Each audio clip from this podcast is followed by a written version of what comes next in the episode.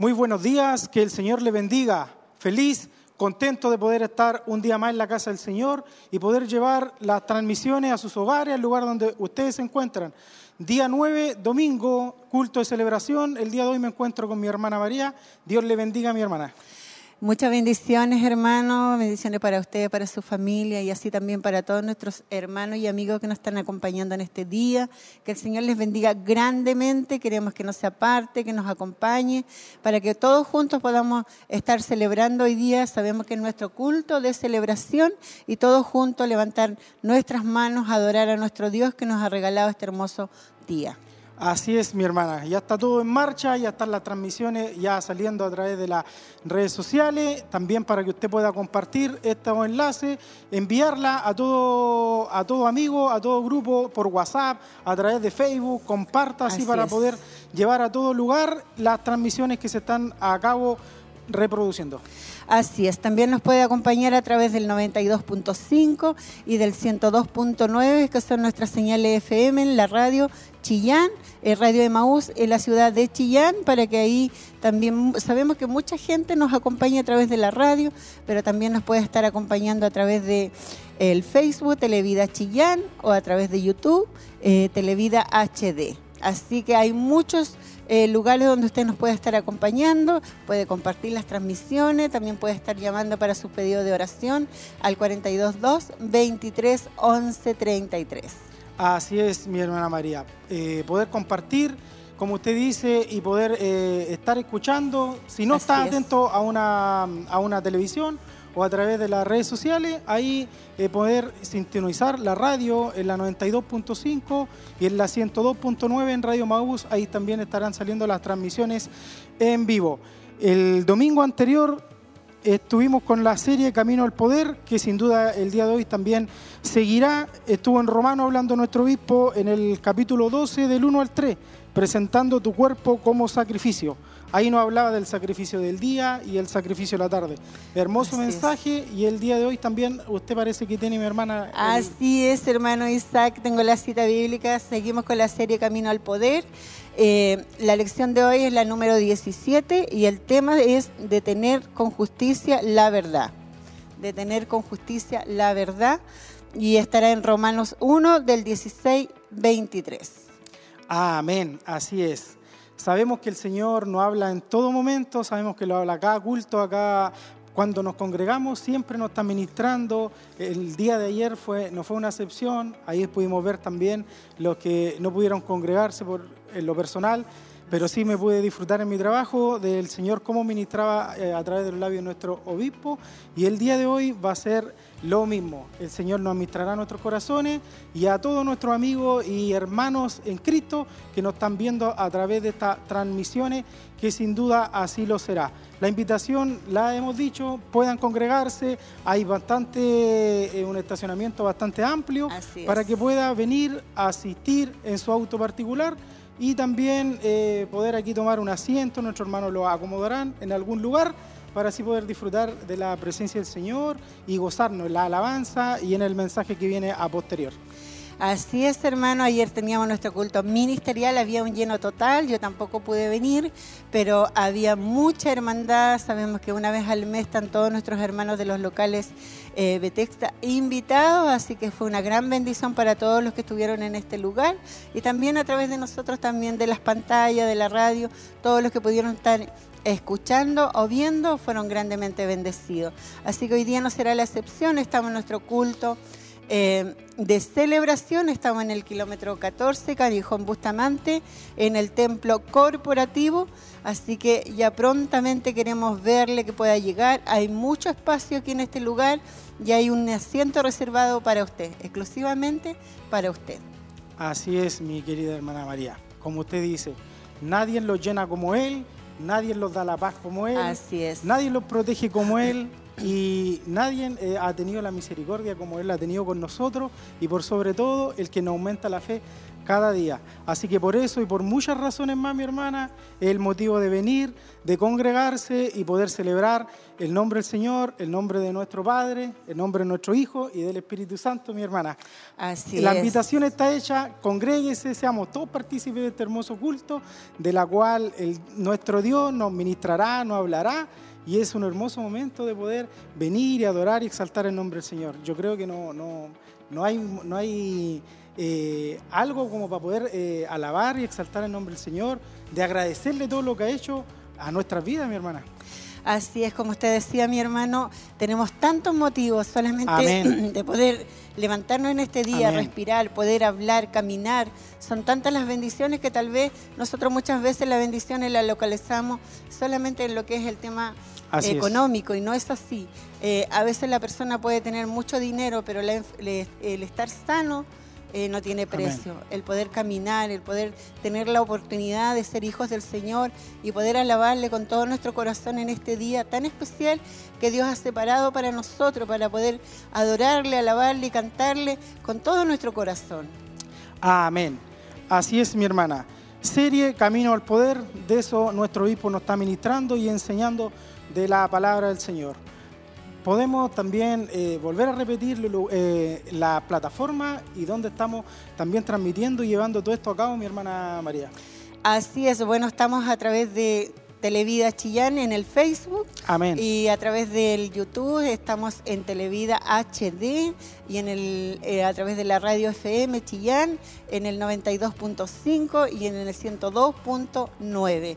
Son varias, y también estamos a través del 48.1 Amén, amén. eh, con, con antena de aire. Así que también nos puede estar acompañando. Ya prontamente habrá muchas novedades ya cuando parta nuestro canal completamente para toda la ciudad de Chillán y los alrededores. Sabemos que mucha gente nos acompaña en este día, mucha gente nos ve. Tal vez nosotros eh, estamos como limitados, pero el Señor sabe dónde llegar, dónde tocar los corazones y sabemos que a través de su Espíritu Santo, Él es el que convence de pecado, Él es el que nos lleva a, a sintonizarnos. Tal vez usted hoy día fue el primer día que se encontró y nos está viendo. Estamos en vivo y en directo a través del Callejón Bustamante, eh, Camino a Pinto, en el Templo Corporativo y aquí nos reunimos los días sábados, los días domingos, eh, para alabar juntos el nombre del Señor. Así es, mi hermana María. Están todos cordialmente invitados el día de hoy, poder asistir. No es necesario que sea parte de la congregación, que sea Así un es. miembro de plena comunión, no es necesario. La iglesia está abierta para todo tipo de personas, no hay excepción de nadie. Congréguese, venga con su familiar, venga con su amigo, su compañero de trabajo. Aquí estaremos todos reunidos. Le buscaremos, como decíamos anteriormente, un asiento y vamos a disfrutar, nos vamos a gozar y alabar el nombre de nuestro Señor Jesucristo, que a lo cual nosotros venimos y lo cual nosotros estamos vivos, de poder exaltar, de poder alabar el nombre de nuestro Dios amado, mi hermana.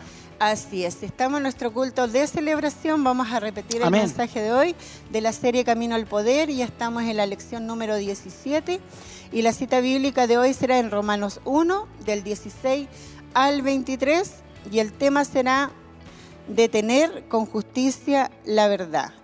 Detener con injusticia la verdad. Me había equivocado. Así que esté atento ahí, mi hermano. Yo sé que si está ahí dudando si va a venir o no va a venir, venga, porque todavía hay tiempo, todavía no ha comenzado el culto y puede llegar hasta este lugar, no es lejos, de. Chillán no se demora más de 15, 20 minutos y a lo mejor usted está cerca de alrededor, venga, no se pierda esta bendición de compartir todos juntos aquí. Nos, sabemos que es mucho mejor estar en este lugar que estar en la casita. Amén, mi hermana María. Eh, no sé si le parece que vamos a un corte y volvemos.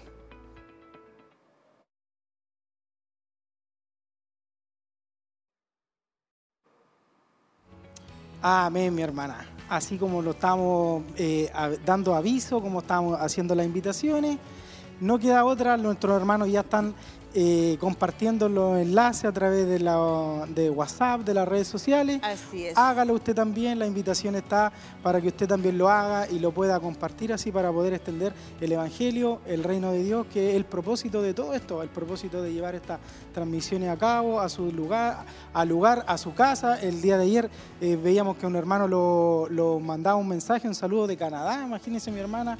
Así que qué más maravilloso, qué más gratificante de poder saber a los lugares que estamos llegando en estas transmisiones, que sin duda Dios traerá cada día más, añadirá hijos a la iglesia, añadirá cada día más eh, hermandad a la congregación para así poder alabar, exaltar el nombre del Señor, todos unánime, mi querida hermana María.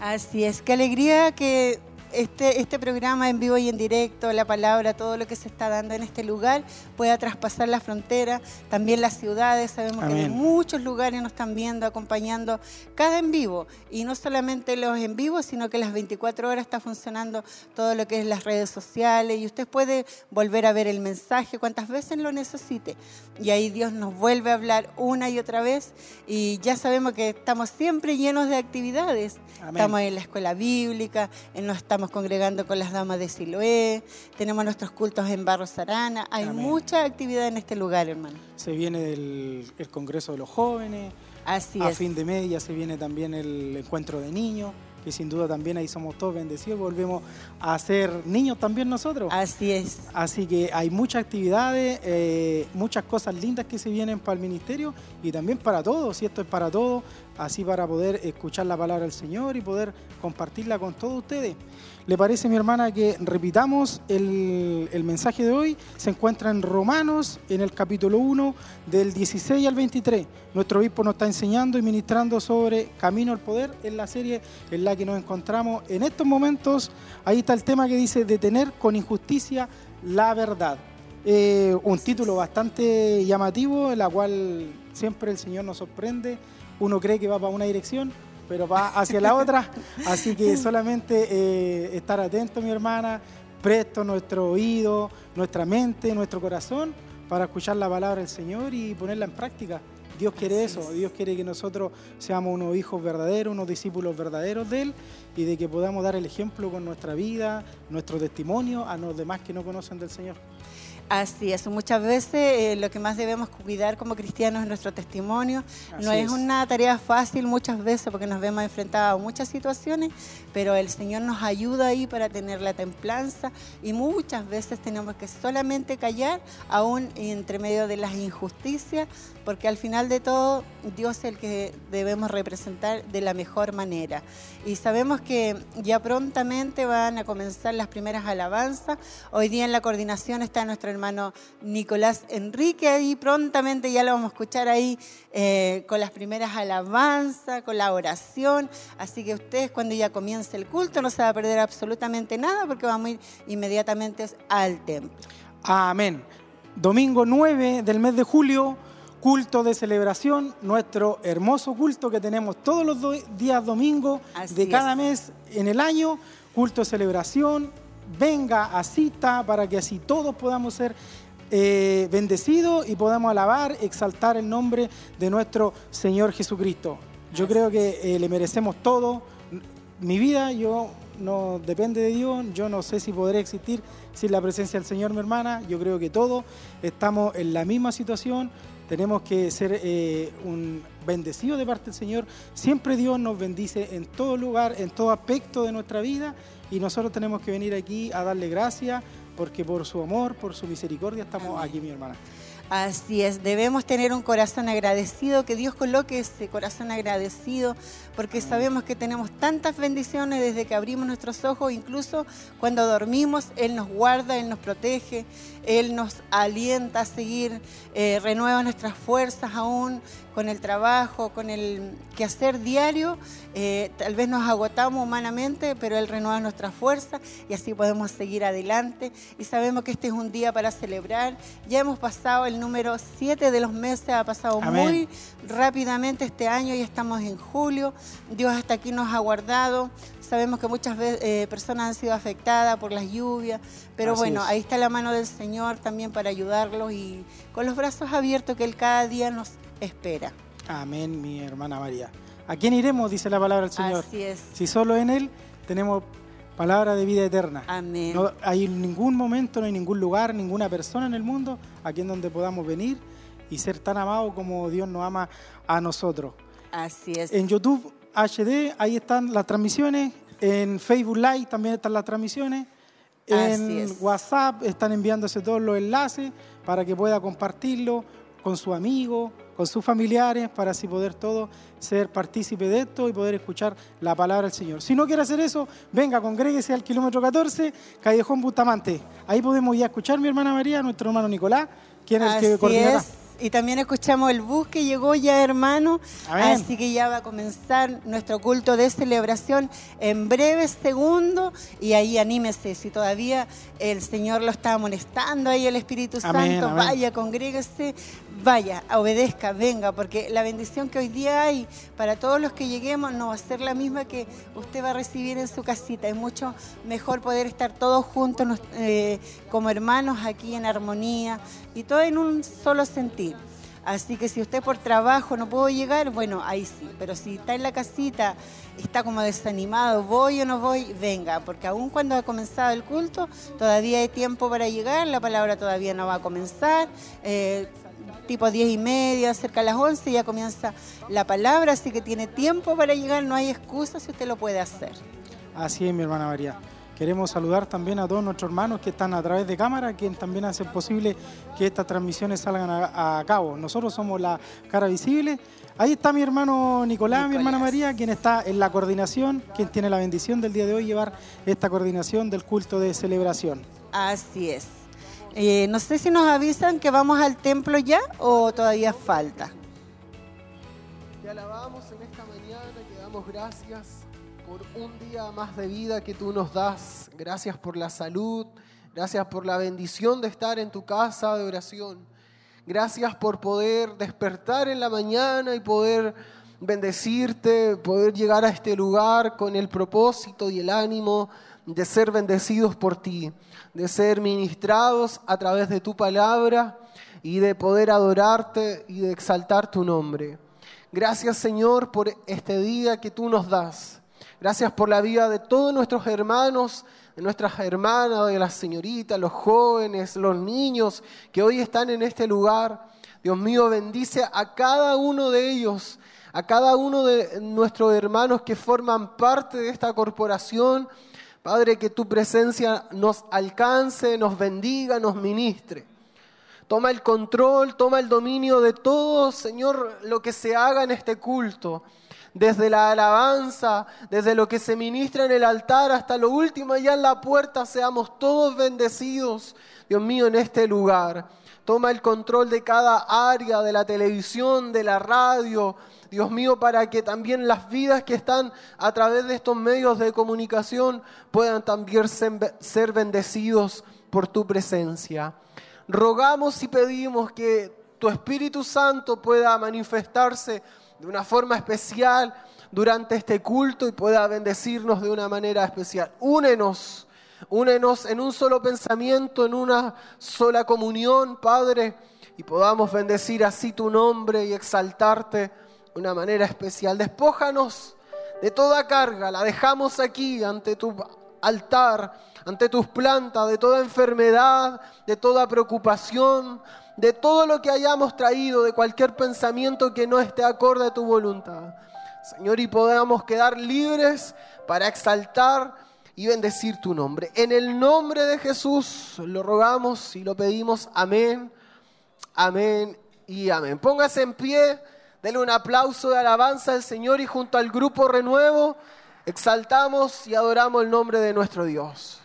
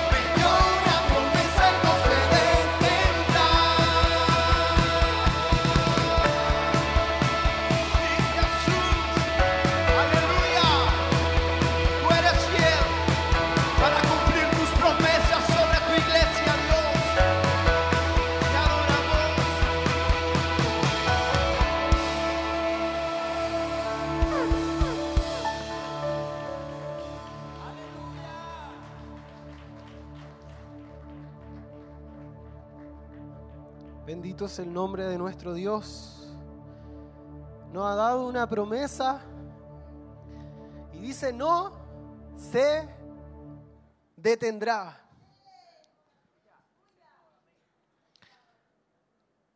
Reciba su asiento ahí en el libro de los Salmos, en el capítulo 103.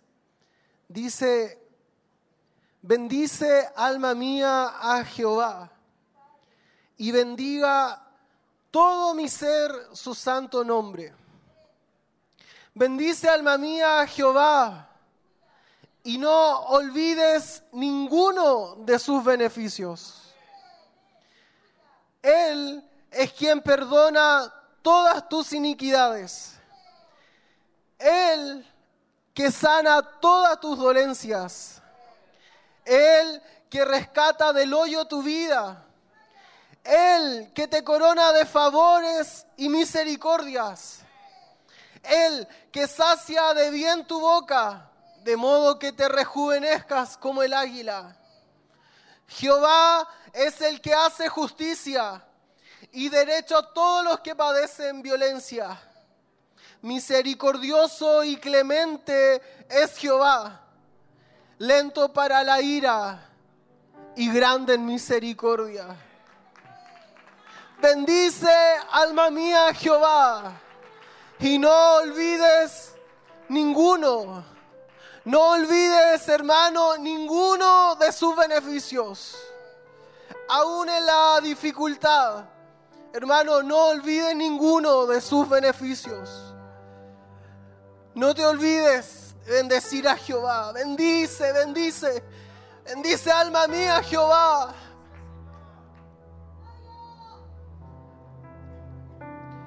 Señor, vamos delante de tu presencia en esta mañana. No queremos olvidarnos de ti, de tu amor de tu sacrificio en la cruz, de donde nos has sacado y nos has perdonado, de donde nos has sanado. Bendice, alma mía, a Jehová. Bendícelo. Hasta el final, alma mía, no te olvides de quien te salvó.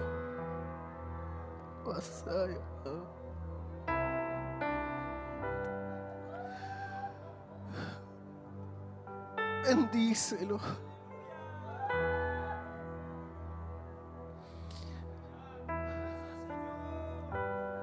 Oh Dios, te bendecimos, te exaltamos, porque no nos olvidamos de tus beneficios. No nos olvidamos de tu misericordia y de tu gran bondad.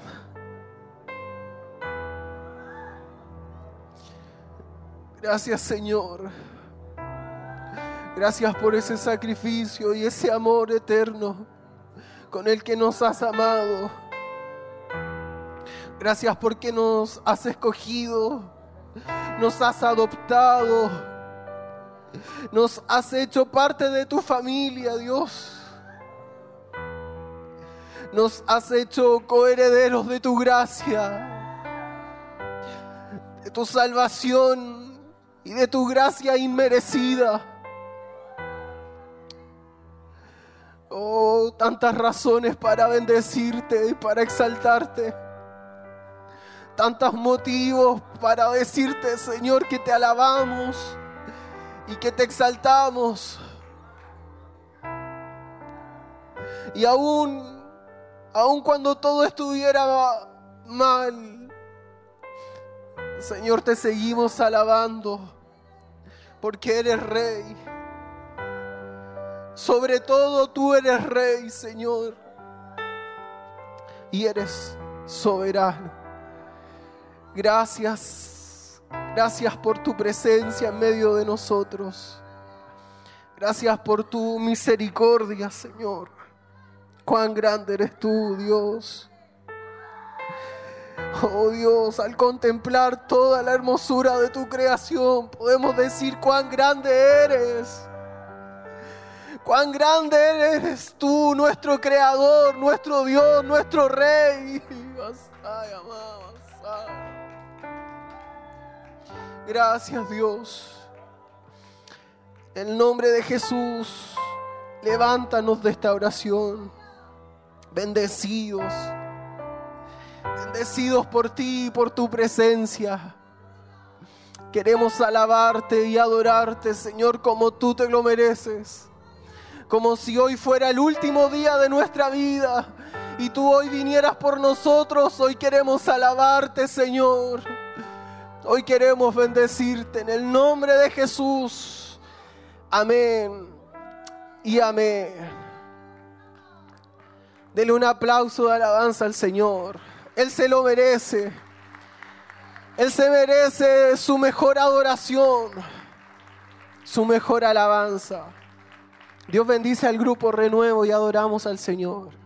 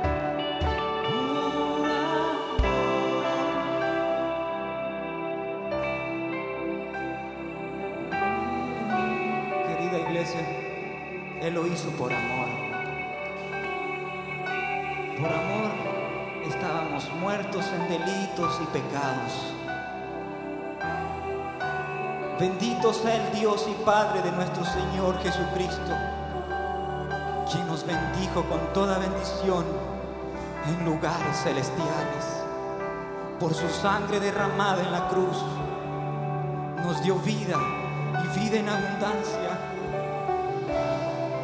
por amor, para que usted y yo estemos un día a la diestra del Padre.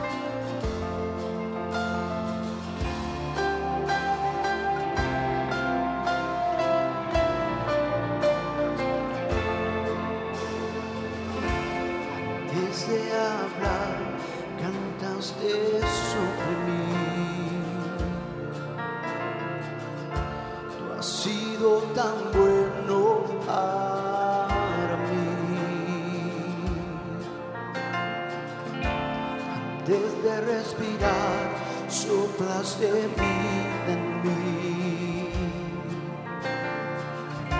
Tú has sido tan bueno.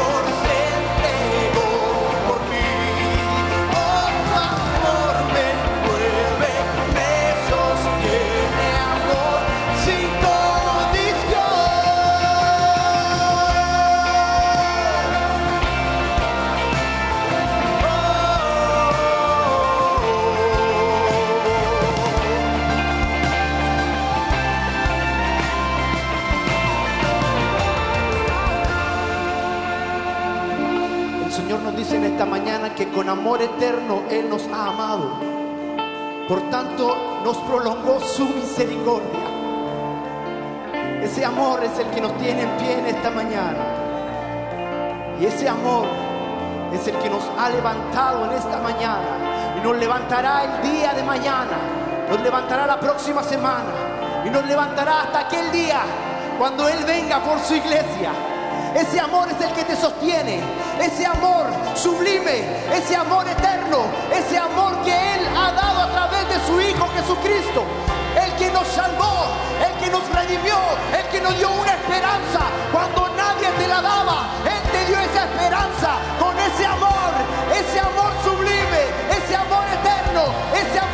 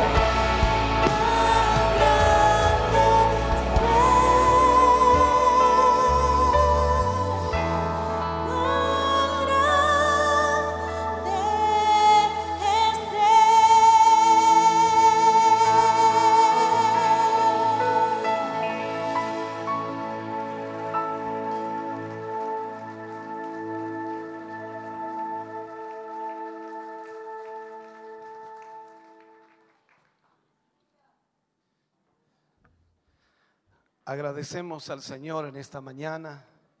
Damos gracias a Dios por su amor, su bondad y misericordia. Si puede saludar a su hermano que tiene a su lado, tiéndale la mano, salúdele. Gracias por acompañarnos y ser parte de este culto en esta mañana. Contentos de poder verles y de poder tenerles acá. Y esperamos con todo nuestro corazón que ya estén siendo bendecidos a través de la alabanza, la adoración, la exaltación, de lo que Dios está ya ministrando a nuestras vidas. Dios les bendiga grandemente. Gracias por el esfuerzo de venir hoy en esta mañana. Aleluya. Puede sentarse mi hermano, mi hermana. Dios le bendiga. Agradecemos su esfuerzo por estar aquí y no hay duda de que el Señor lo recompensará. Eso esperamos. Vamos a hacer el servicio de ofrendas y diezmos en esta mañana. Y por supuesto pondremos aquí adelante la mesita para que de esa forma usted pueda traer su ofrenda, traer su diezmo y de esta forma apoyar la obra del Señor. Eh, quienes diezmen dejarán su diezmo aquí y quedarán un poquito adelante para que de esa forma estemos orando eh, luego por ustedes. Y cada hermano y hermana que por supuesto está apoyando la obra de Dios lo hace con gratitud, lo hace también con generosidad para Dios, pues Dios les ha bendecido. Y si así ha sido, entonces usted entrega lo mejor para el Señor. Dios ama al dador alegre, de con alegría, de con gozo para el Señor. Canta el grupo Renuevo al Señor y usted trae su mejor ofrenda y su diezmo. Dios le bendiga.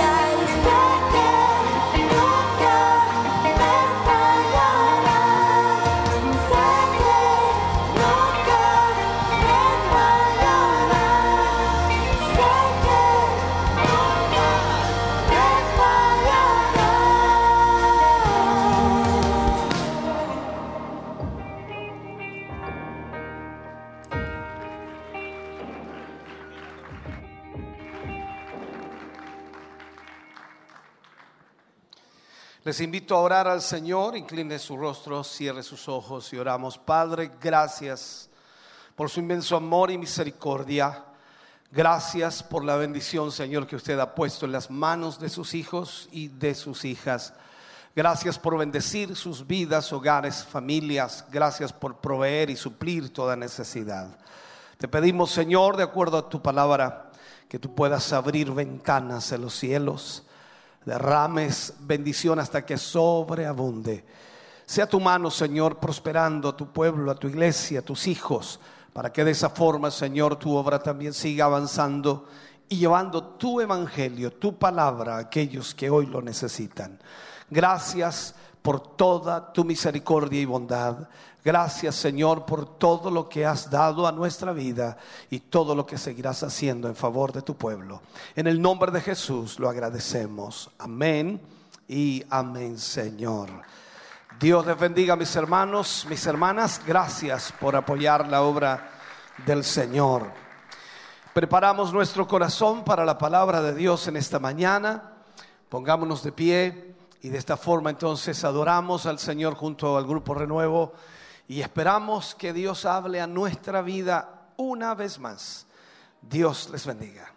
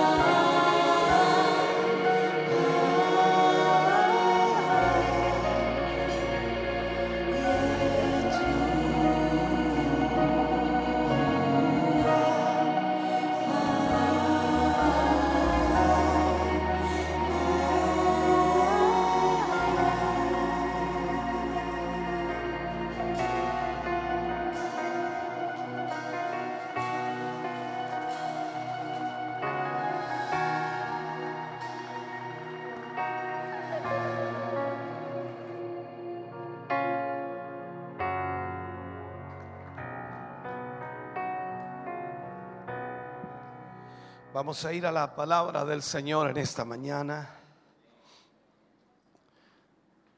Y quiero invitarles a abrir su Biblia en el libro de Romanos, capítulo 1, versículos 16 al 23. Romanos, capítulo 1, versículos 16 al 23.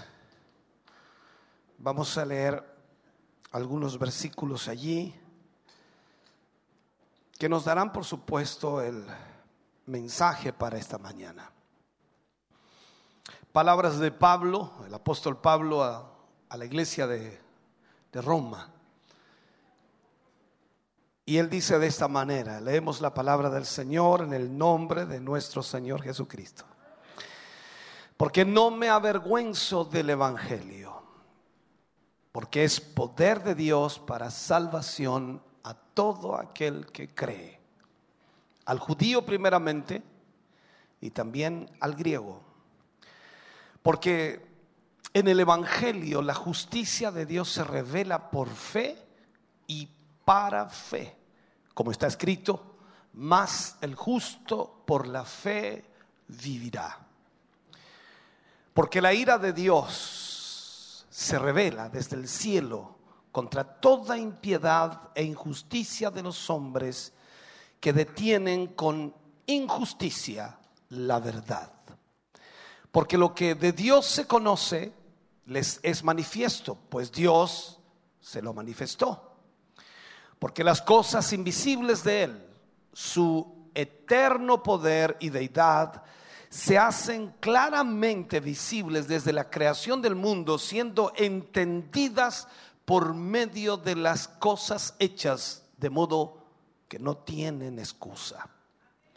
Pues habiendo conocido a Dios, no le glorificaron como a Dios, ni le dieron gracias, sino que se envanecieron en sus razonamientos y su necio corazón fue entenebrecido profesando ser sabios, se hicieron necios y cambiaron la gloria del Dios incorruptible en semejanza de imagen de hombre corruptible, de aves, de cuadrúpedos y de reptiles.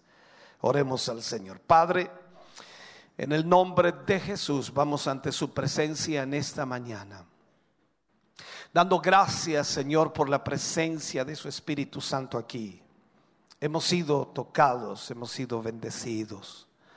Hemos sido, Señor, ministrados a través de la adoración, la alabanza.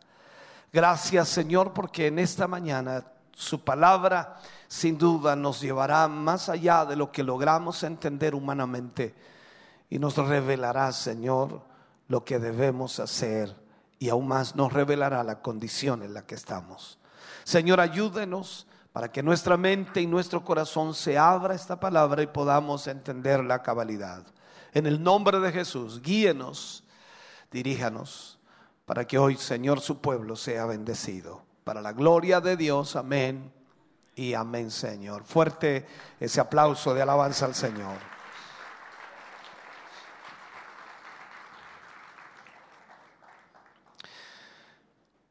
Seguimos en nuestra temática, esta sería la lección número 17 de Camino al Poder. Y vamos a hablar hoy y vamos a usar como título Detener con injusticia la verdad. Detener con injusticia la verdad. Lo que hemos aprendido en muchos temas que ya hemos tratado es que Dios no viene por una organización religiosa gastada y malograda, sino que vendrá por una iglesia igual a la que fue en el primer siglo, una iglesia poderosa, una iglesia que tiene la autoridad de Dios, tal como Jesús lo dijo y mencionándole a los discípulos y sobre todo a Pedro frente a él, le dice, sobre esta roca, hablando de Jesús mismo, sobre esta roca edificaré mi iglesia y las puertas del Hades no prevalecerán contra ella. Hemos estado tratando muchos temas y creo, sin lugar a dudas, que hemos estado tratando directamente con usted de manera individual. Cada uno de ustedes al escuchar la palabra de Dios va asimilando, va tomando lo que Dios le ministra a su corazón y va evaluando también lo que Dios quiere que usted haga.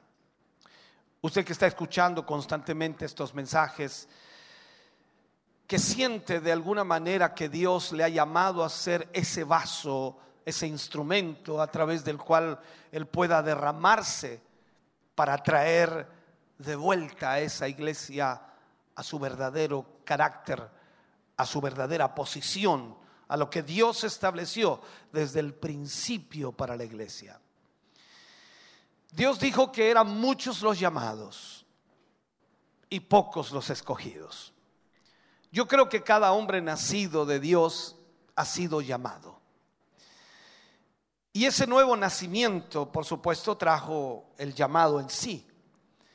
Pero el ser escogido es una decisión nuestra en el curso diario de nuestra vida. Nosotros debemos ser los que escogemos servir realmente al Señor. Cuando Él habla de escoger, habla entonces de voluntad. Él escoge a aquellos que tienen la voluntad de servir, aquellos que tienen el espíritu de servicio, aquellos que se deciden entregar su vida al servicio del Señor. Entonces, entendemos inmediatamente que de allí nacen los escogidos. Dios de alguna forma no dice nada sin un propósito. Y esto es un principio que usted debe grabar en su corazón, en su vida, y debe entenderlo, debe guardarlo eh, en realidad también de muchos errores que usted pueda cometer. Todo lo que la palabra de Dios nos muestra y todo lo que Dios dice a través de su palabra lo hace con un propósito. Todo tiene un propósito. Entonces usted conoce el propósito de Dios, se va a dar cuenta que nunca Dios dice nada sin un propósito. Si miramos lo que está sucediendo hoy, si observamos lo que está ocurriendo hoy a nivel mundial en todo lo que es la iglesia o llamada religiosamente iglesia, si observamos lo que está sucediendo, la pregunta que debemos nosotros hacernos y responder es, ¿cuál es el propósito de esa iglesia? ¿Cuál es el propósito de la iglesia hoy? Si analizamos eso, de alguna manera nos vamos a dar cuenta si lo que se está haciendo es o no de Dios. Miramos alrededor del mundo a la iglesia cristiana y vemos todo tipo de iglesia, todo tipo de ideas, todo tipo de filosofía, todo tipo de pensamiento, todo tipo de prácticas, todo tipo de enfoques. En realidad podemos encontrar una variedad infinita de iglesias. Pero si entendemos el propósito de Dios y comprendemos cuál es la voluntad de Dios, entonces nos daremos cuenta si es de Dios o no es de Dios. Cuando Pablo habla y dice, no me avergüenzo del Evangelio, y habla todo lo que acabamos de leer en el libro de Romanos, Pablo no estaba alardeando sobre su osadía o su valentía o su capacidad. La palabra avergonzarse aquí es traducido de una palabra que, que significa, en primera instancia, estar avergonzado. Pero también significa desfiguración. ¿Qué significa eso? Esto es sentir vergüenza. Estar avergonzado, sentir vergüenza desfigurar algo. Literalmente Pablo está diciendo, no siento ninguna necesidad de diluir este evangelio para hacerlo más efectivo o para hacerlo más aceptable. O sea, Pablo está diciendo, el evangelio que me fue entregado lo estoy predicando tal como me fue entregado. Y no pretendo diluirlo ni hacerlo más aceptable para la gente. Él da aquí tres razones por las que no se avergüenza del Evangelio. Primero, él dice, es poder de Dios para salvación. poder de Dios para salvación. Segundo, él dice, porque en el Evangelio la justicia de Dios se revela. Y lo tercero expone y dice, porque la ira de Dios se revela contra toda impiedad e injusticia de los hombres que detienen con injusticia la verdad. Quizás estas frases que Pablo menciona ahí son difíciles de buenas a primera entenderlas, porque eh, normalmente no estamos acostumbrados a hablar de esta manera ni analizar de esta forma la escritura. Nos hemos acostumbrado a ser eh, como superficiales, nos hemos acostumbrado a ser cristianos que tenemos ciertos versículos para utilizar y los demás no los entendemos. Y eso ha sido nuestro problema mayor. Por estas razones entonces el gran predicador dice que no está avergonzado del Evangelio de Cristo. En su totalidad el Evangelio para Pablo era poder para salvación. Lo que está diciendo entonces es que este Evangelio, tal como es, no necesita que yo lo ajuste, no necesita que yo lo arregle, no necesita que yo lo hermosee, no necesita que yo lo diluya o lo haga aceptable para la gente. El Evangelio es como es. Y el Evangelio es poder para salvación. Entonces él dice, yo no estoy avergonzado de él en la forma en que me ha sido dado, porque es poder de Dios para salvación. Pero cuando vemos esto y analizamos las palabras de Pablo cuando dice detener con injusticia la verdad, simplemente significa, por implicación, por supuesto, que el carácter equivocado está siendo presentado y Dios no está siendo visto. El propósito del Evangelio es que el mundo, la gente, vea a Dios. Tú y yo tenemos la responsabilidad de mostrar a Dios en este mundo. ¿Y cómo lo mostramos? El Evangelio nos muestra entonces que cuando la nueva vida, cuando el creyente nace de nuevo, entonces Cristo Jesús vive en él. Y ahí está la frase del Señor, levantad mi nombre, yo los traeré a vosotros. Es lo que nosotros necesitamos entender aquí, es que nosotros debemos ser la imagen de Cristo sobre esta tierra. Pero como digo, el carácter equivocado está siendo presentado y Dios no es visto por los hombres. En lugar que el hombre sea un instrumento usado para presentar a Dios, o sea, usted y yo, siendo los instrumentos que Dios usará para presentarse Él a este mundo, Dios es usado por el hombre para presentarse a sí mismo. O sea, el hombre está utilizando a Dios para levantar su propia imagen. Y esto tenemos que tener cuidado. Recordemos el versículo 19 de lo que leíamos, porque lo que Dios o lo que de Dios se conoce les es manifiesto, pues Dios se lo manifestó.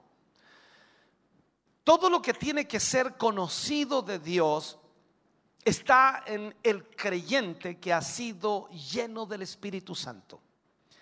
Si usted y yo hemos sido llenos del Espíritu Santo, entonces puedo decirlo de esta manera, todo lo que ha sido conocido de Dios está en usted. El hombre fue creado para manifestar a Dios y no al revés. El hombre fue creado para que pudiera mostrar a Dios sobre esta tierra. El propósito de Dios a través de las edades ha sido una línea recta, una misma forma, una misma manera. La redención se llevó a cabo para ser el puente de esta hendidura creada por la caída del hombre allá en el huerto de Edén. Dios nunca tuvo el propósito que el hombre cayera. Dios nunca tuvo el propósito de que el hombre pecara. Ahora, si usted cree esto, entonces estaría eh, haciendo responsable a Dios por el pecado del hombre. Es como decir, Dios creó al hombre para que pecara. No, Dios nunca creó al hombre para que pecara. Lastimosamente Dios sabía en su omnisciencia que el hombre pecaría. Así que Cristo con Dios fue inmolado antes de la fundación del mundo. Todo estaba planificado para que cuando el hombre cayera, Jesucristo vendría a salvar al hombre. Pero Dios no creó al hombre para pecar. La redención entonces puso al hombre en la forma de una nueva creación, la nueva criatura. Y lo pone de vuelta al camino real del propósito de Dios, o sea, que fuera la imagen de Dios y al mismo tiempo la iglesia, el nuevo hombre, manifiesto por supuesto, o manifestando a Cristo al mundo, manifestando a Cristo a esta humanidad. En algún momento, de acuerdo por supuesto a Efesios 1.10, esta tierra va a ser llena solo con Jesús. Todo lo demás estará en el infierno. Y la Biblia lo dice así. Dice que la tierra será llena de su gloria. Pero en eso tenemos que entender que no será en este tiempo. No será ahora, ni será el próximo año, ni el próximo, ni el próximo, ni la próxima década, por decirlo así será cuando Él venga y reine sobre esta tierra. Entonces, cuando vemos todo esto, debemos empezar a entender la verdad. Y claro, nosotros decimos, ¿dónde está la verdad? ¿Quién tiene la verdad? ¿Cómo conocemos la verdad? Usted y yo debemos saber que la verdad es una persona. Jesús dijo, yo soy la verdad. ¿Sabe? El peor, el peor crimen de todos los tiempos es tener a Jesús dentro y exhibir tu propio yo. Ese es el peor crimen que existe. O sea, es decir, que Cristo vive en ti y sigues mostrándote a ti mismo. En las cosas más repugnantes que ocurren en nuestras ciudades y en nuestra nación, no hay nada en la tierra que sea tan malvado para Dios que el tener a Cristo en el interior y que todo lo que la gente vea sea a ti. Esto es un problema serio. El pecado de desfiguración, hablo de desfigurar el Evangelio, trajo la ira de Dios sobre los romanos. Romanos 1.21 dice, habiendo conocido a Dios, no le glorificaron como a Dios. Mira esto, habiendo conocido a Dios, no le glorificaron como a Dios. Esto debes grabártelo bien en tu corazón. Ellos conocieron a Dios, pero no le glorificaron como a Dios. Tú conoces a Dios y puede que no glorifiques a Dios. Esto es un problema serio. Ellos magnificaban al hombre o sea, cambiaron la gloria del Dios incorruptible en semejanza de imagen de hombre corruptible. Veamos esto. La iglesia entonces se convirtió en el cuerpo del hombre, en lugar del cuerpo de Cristo. Eh, todos sabemos lo que Pablo enseña a los corintios y les dice que nosotros somos el templo de Dios y que nosotros somos el cuerpo de Cristo. Entonces, en la iglesia de los romanos, para entenderlo de esta manera, se convirtió el cuerpo del hombre en lugar del cuerpo de Cristo. Cuando miramos entonces en nuestro tiempo, hoy, en nuestros días, y miramos hoy a las estrellas religiosas, cuando hablo de estrellas religiosas, hablo de gente importante, conocida, famosa, que todo el mundo desea oír, escuchar, en fin. Puedes tener una reunión de oración y avisas a la iglesia que vas a tener esa reunión de oración y no va a haber nadie, sino solo Jesús contigo. Te vas a encontrar solo. Porque la gente no está dispuesta para orar y buscar a Dios. Pero haz un anuncio desde el púlpito que uno de esos superestrellas de la religión, de esos cantantes cristianos, van a venir a la iglesia en cualquier noche, no importa cuál sea la noche, de lunes a domingo, cualquiera de ellas. Ahí ya no hay día que sea bueno o sea malo, porque si viene una estrella, entonces la gente correrá, ellos se amontonarán para entrar porque se ha llegado a magnificar al hombre en lugar de Dios. Dios es usado en lugar de ser adorado. Por lo cual, dice Dios, los entregó a la inmundicia en las concupiscencias de sus corazones. Dios simplemente les dio lo que ellos querían. El hombre se convirtió en el objeto de su adoración. O sea, hombres adorando hombres. Cuando digo hombres, digo mujeres también. Hombres adorando hombres. Y eso es lo que está sucediendo en este tiempo en la iglesia cristiana. Entonces, como dije, solo mira las estrellas religiosas de hoy. El culto de la sanidad interior que pone todo el énfasis sobre los hombres. Por todos lados. No es Dios, es el hombre. Cuando la, la liberación finalmente se encuentra, ponen todo el énfasis en la consejería. Y tenemos hoy en día cualquier cantidad de casas de rehabilitación. Escucha bien lo que te voy a enseñar aquí. Dios pudo haber usado esto, pero estoy aquí para decirte que nunca fue el propósito de Dios tener casas de rehabilitación. Nunca fue el propósito de Dios tener centros de rehabilitación. Escucha bien, por favor. Nunca fue el propósito de Dios tener grupos de apoyo. El propósito de Dios fue que la iglesia sea mayordomo de la redención y que los hombres encuentren a Dios en el altar. Pero hemos cambiado donde la imagen ahora es la imagen de un hombre y tratamos de cubrir la necesidad del hombre de acuerdo al hombre.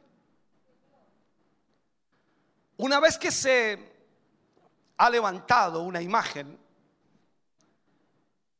entonces se tiene que hacer una teología para apoyar esta imagen. Y es lo que está sucediendo hoy día. La mayor parte de la teología cristiana está basada en el hombre. Se le llama humanismo secular cuando, por supuesto, usted comienza a mirar hacia afuera y dice, ese es humanismo secular. Pero eso se ha metido a la iglesia. Y el humanismo secular no está tan fuera de la iglesia como pensamos, está dentro de ella, manejándose de la manera humana. Por eso los grupos de apoyo, los centros de rehabilitación, y hay cientos de iglesias las cuales tienen centros de rehabilitación. Y tú me dices, pastores, que eso es una ofensa para ellos. Están haciendo un gran esfuerzo por los drogadictos, por los alcohólicos, por la gente que está en la cárcel. Escúchame bien lo que te estoy diciendo. Pablo dijo, yo no me avergüenzo de este evangelio, porque es poder para salvación si Dios no salva a alguien, todo tu apoyo, toda tu ayuda, todos tus centros de rehabilitación no harán absolutamente nada por ellos. El único que cambia vida se llama Jesús. El único que transforma al hombre y a la mujer se llama Jesús.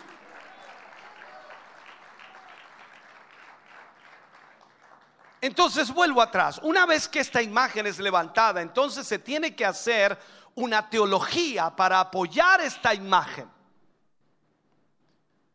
¿Y qué dice Pablo? Cambiaron la verdad de Dios por la mentira. honrando y dando culto a las criaturas antes que al Creador. El mensaje debe justificar la imagen. Eso es lo que está sucediendo hoy. El Evangelio no va a permitir la tontería que tenemos hoy en día, la exaltación a la criatura. El Evangelio no es así. Usted y yo sabemos, solo hay uno bueno y ese es Dios. Solo hay uno grande y ese es Cristo. Solo un nombre bajo el cielo en el cual podamos ser salvos y ese se llama Jesucristo. Aleluya. Entonces el Evangelio no va a tolerar la tontería de la exaltación de una criatura que está siendo predicada. Así que tiene que inventarse una teología que justifique la imagen que está siendo presentada. Por eso que el mensaje de prosperidad es un mensaje absurdo que lo único que hace es tratar de acomodar tu vida. De suplir la necesidad del hombre que en todos los hombres existe. Todos necesitan dinero. Y el mensaje de prosperidad llega rápidamente porque solo va a la necesidad del hombre. Pero ¿cuál es la necesidad más grande del ser humano hoy? ¿Es dinero? ¿Casas? ¿Autos? ¿Trabajo? La necesidad más grande de todo ser humano es la comunión con Cristo. Así que los púlpitos están llenos con el psicólogo cuyo mensaje no es la crucifixión de la carne, no es Cristo glorificado, sino una mejor autoimagen. ¿Y qué dice Dios a través de Pablo? Por esto Dios los entregó a pasiones vergonzosas. Pues aún sus mujeres cambiaron el uso natural por el que es contra naturaleza. Y de igual modo, dice, también los hombres dejando el uso natural de la mujer, se encendieron en su laxivia unos con otros, cometiendo hechos vergonzosos hombres con hombres y recibiendo en sí mismos la retribución debida a su extravío. La palabra de Dios fue pervertida para justificar la imagen que se proyecta. Ojalá pueda entender esto. Para justificar la imagen que se estaba proyectando. Usted y yo sabemos que todo es sustentado por la palabra de Dios, pero ellos la rechazaron. Cuando la palabra fue pervertida, una vez que la autoridad de la palabra de Dios es rechazada, entonces no queda nada que impida o que detenga esa horrible perversión. No hay nada que detenga que el pecado comience a crecer, a fluir y a llenar todo. Entonces cuando la palabra de Dios se pervirtió, entonces Dios los entregó a esa gente a un espíritu pervertido. Mira lo que sucede. Todo esto es porque la gente que conoció a Dios rehusó glorificarle a Él como Dios. Por no permitirle a Él ser visto en sus vidas. Una vez que el púlpito, el altar, el lugar de administración se pervierte y al mismo tiempo la palabra de Dios se pervierte a través de ello, entonces el resultado es que la perversión se esparce por todas partes. Usted y yo sabemos que lo único que detiene que este mundo se hunda en la perversión más grande es la iglesia. Usted dice, no, es Dios. No, la iglesia. Dios dejó a la iglesia para que la iglesia sea el freno, para que la iglesia sea quien detiene toda esa inmundicia. Y no es que nosotros vamos a salir a hacer protestas afuera, sino que vamos a usar qué cosa? el poder del Evangelio, el poder de la palabra de Dios, que es salvación. Pero por haber sido detenida la palabra de Dios, el resultado es la perversión, esa perversión que vemos en nuestras calles hoy en día, que es una señal del fin, el fin de toda era. Ya sean griegos, como decía Pablo, o sean romanos, o partos, o medos, o persas, cual sea, cada era, cada era llegó a su fin por el espíritu de homosexualidad, llenando toda esa sociedad. La homosexualidad siempre ha existido donde la palabra de Dios ha sido rechazada. Y esto sucede cuando la iglesia se aparta de la autoridad del Evangelio y comienza a cambiar la verdad de Dios para que encaje a su patrón de pensamiento, de vida. Entonces, ese fue el juicio de Dios, la homosexualidad. Por eso tú ves hoy día tantas iglesias llamadas, entre comillas, evangélicas, abogando por aquello, ayudando aquello, teniendo de alguna forma grupos de apoyo para esa gente que supuestamente es rechazada por la sociedad y que necesitan un lugar, cuando es una perversión, cuando es un pecado. El camino siempre va hacia abajo, de lo inmundo a la perversión y de la perversión a una mente reprobada. Ese es el proceso en el libro de Romanos. O sea, de lo inmundo a la perversión y de la perversión a lo reprobado. En el versículo 28 Pablo dice, como ellos no aprobaron tener en cuenta a Dios, Dios los entregó a una mente reprobada para hacer cosas que no convienen. La mente reprobada es que ellos realmente creen su propio mensaje. Por eso vas a ver que hay pastores homosexuales, líderes homosexuales, iglesias levantadas con homosexuales. Ellos creen su propio mensaje. Y eso es triste.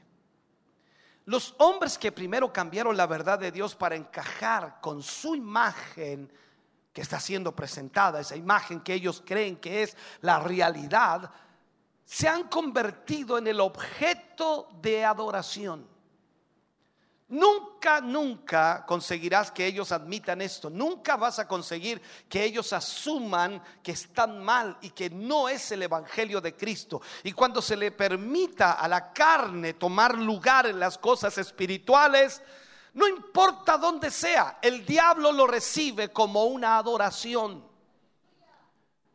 Cuando tu carne, cuando mi carne está cómoda, cuando mi carne no tiene presiones, cuando mi carne no está haciendo la, la, verdad o no está obedeciendo la verdad del Evangelio, entonces se va a sentir cómoda.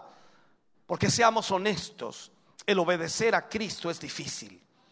El vivir para Dios es difícil se necesita tomar una decisión y se necesita entonces doblegar nuestro orgullo, doblegar nuestra carne, nuestros deseos y pasiones y hacer la voluntad de Dios. Y eso a la carne no le gusta, por eso necesita liberación. Y cuando escucha por allí algún predicador que le da lo que necesita, corre, porque es más fácil aquello.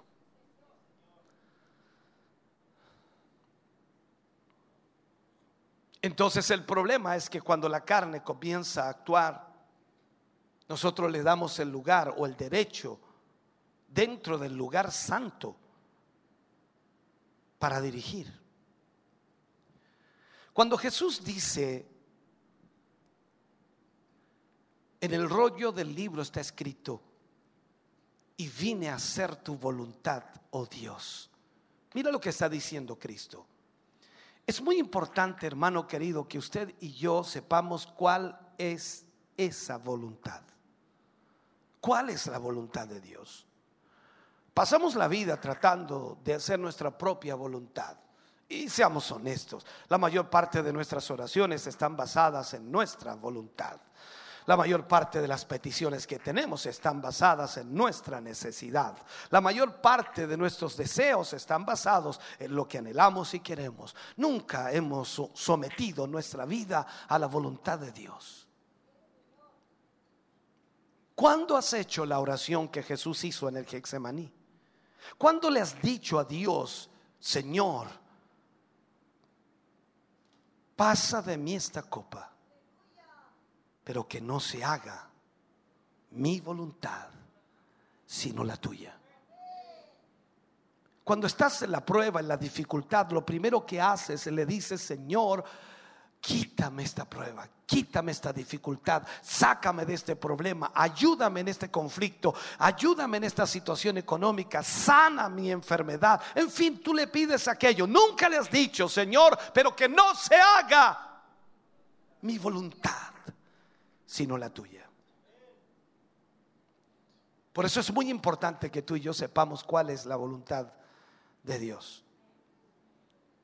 Sabemos que hay muchos aspectos de la voluntad de Dios y eso es una verdad. Él vino a buscar y a salvar lo que se había perdido. Pero había mucho más perdido que un alma humana, mucho más que eso. El mismo propósito de Dios se perdió en esa caída, cuando Adán pecó. Entonces lo que Dios busca, la voluntad de Dios, es un lugar de adoración, es un lugar en donde sea adorado, un lugar donde no existan rivales, donde no existan otros dioses, donde no exista otra cosa que solamente Él. Dios desea esto. O sea, Él desea habitar en tu corazón, pero no quiere compartirlo con nadie. Dios quiere habitar en tu vida, ser parte de todo lo que tú haces diariamente. Él quiere vivir en ti. Entonces en el momento en que tú le permitas que Él viva en ti, todo cambiará. Pero el momento en que tú le permitas que la carne tenga lugar en esto, le has dado derecho al diablo le has dado derecho a Él. Y Él lo recoge como una adoración. Y tú has magnificado al hombre sobre Dios. Allí se cumple lo que Pablo decía. Conociendo a Dios, no le glorificaron como a Dios. Eh, cuando esto pasa, entonces la imagen distorsionada se manifiesta. Y tú vienes al culto y vienes a adorar al Señor. Ahora, saca cuentas, por favor. ¿Cuánto de este tiempo en este culto? ¿Dos horas? ¿Dos horas y media? Pongamos dos horas. ¿Cuánto de ese tiempo realmente adoras a Dios?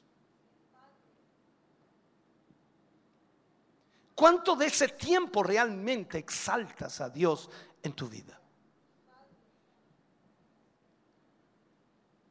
Ojalá pudiéramos tener hoy día con tantos relojes inteligentes o celulares inteligentes, pudiéramos tener, cierto, alguna medición espiritual para saber cuántos minutos estuvimos adorando realmente a Dios en ese culto, tal como el celular te dice cuánto pasaste la semana pasada en la pantalla, entonces así también te diga cuánto tiempo realmente de genuina adoración has tenido para el Padre.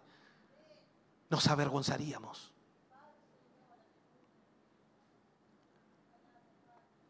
Entonces cuando esto pasa, la imagen distorsionada se manifiesta.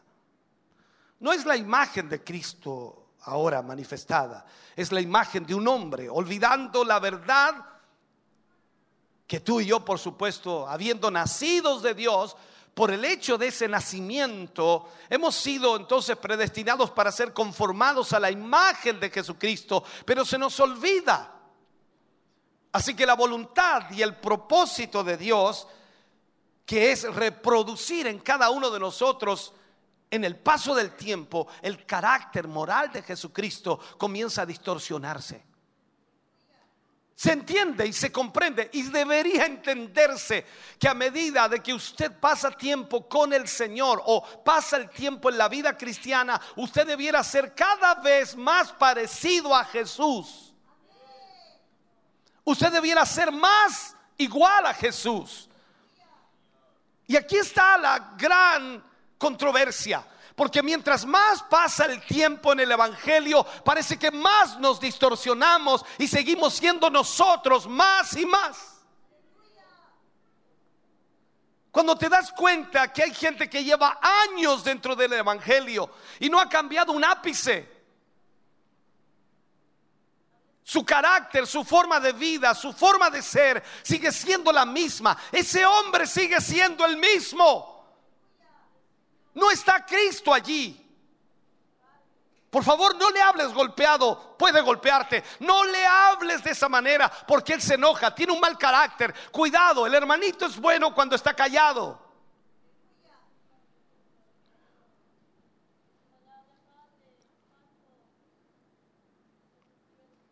Dios desea hacer una obra en nosotros y el fin de esta obra un día es que vamos a recibir un cuerpo glorificado. Pero ahora en este tiempo, hermano querido, el ser conformados a la imagen de Cristo es algo espiritual y es algo moral. O sea, tú espiritual y moralmente debes ser diferente. Es Dios reproduciendo en nosotros el carácter espiritual y moral de Jesucristo. Entonces, mientras más tiempo pasas en la iglesia, mientras más tiempo estudias de la palabra, mientras más tiempo escuchas mensajes, mientras más tiempo alabas a Dios, debiera ser mejor.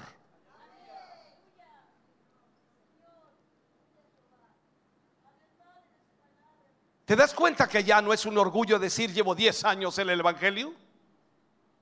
Ya no sería orgulloso decir que yo llevo 40 años en el Evangelio. Y alguien nos diría, ¿y de qué te han servido?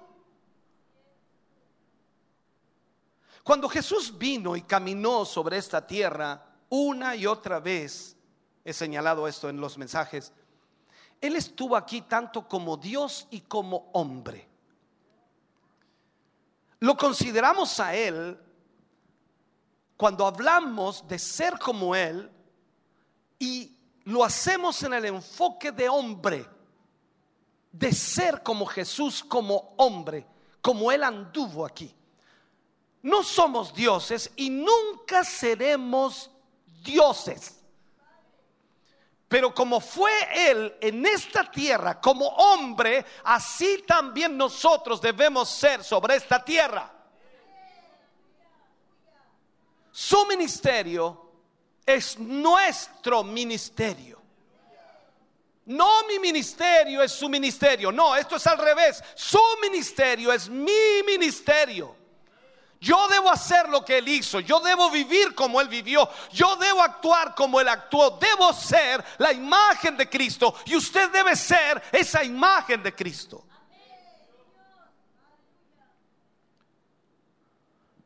El poder que Él tuvo para cumplir ese ministerio es el poder que nosotros tenemos dentro. Dios ungió a Jesús de Nazaret con el poder del Espíritu Santo y Él obró la voluntad de Dios como hombre a través del poder del Espíritu Santo. Lo que Él hizo, hermano querido, tú lo debes hacer como Él vivió, tú debes vivir. Quizás me estás mirando y dices, es que eso es muy grande. No, el Espíritu Santo que Jesús tenía está en ti, está en mí. Todo ello viene a través del Espíritu Santo. Y si le permitimos que viva en nosotros la vida que Jesús hubiera vivido si Él estuviera aquí ahora, nosotros la podemos vivir. O sea, mientras vivimos esta vida, el Espíritu Santo puede, y lo hará por supuesto, cuando nosotros presentamos nuestros cuerpos, ya lo que enseñé la semana pasada, como sacrificio vivo ¿Qué hacemos? Exhibimos a Jesucristo a través de nosotros y es entonces que la voluntad de Dios es hecha. Cristo vino, predicó, no conoció pecado, murió, tomó mi pecado, resucitó, se presentó al Padre y Él aseguró todos los derechos de Dios para nosotros. En Él había lugar. En Él había adoración y gloria de Dios. No había rivales. Y debemos producir esto en nosotros. Usted debe ser un adorador genuino. ¿Recuerda las palabras que Jesús le dijo a la mujer samaritana? Ella le dijo, Señor, nosotros adoramos en este monte y ustedes en Jerusalén. Y ella, él, él le dijo a ella, de cierto te digo, mujer, que vendrá el día. Y ahora viene. En que Dios buscará adoradores que le adoren en espíritu y en verdad. Hermano querido, necesitamos adorar a Dios. Cualquier desviación de esto es perversión del Evangelio. Nosotros aquí adoramos a Jesús. Nosotros aquí exaltamos a Jesús. Exaltamos y glorificamos su nombre. Nosotros venimos a aplaudir a Jesús, a exaltar su nombre, porque Él es digno de ser alabado. Cualquier otra cosa es perversión del Evangelio.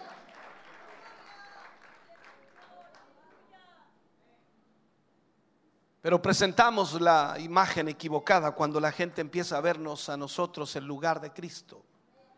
Entonces hemos pervertido el Evangelio de Cristo y tan seguro como la salida del sol, el espíritu homosexual será soltado en la tierra.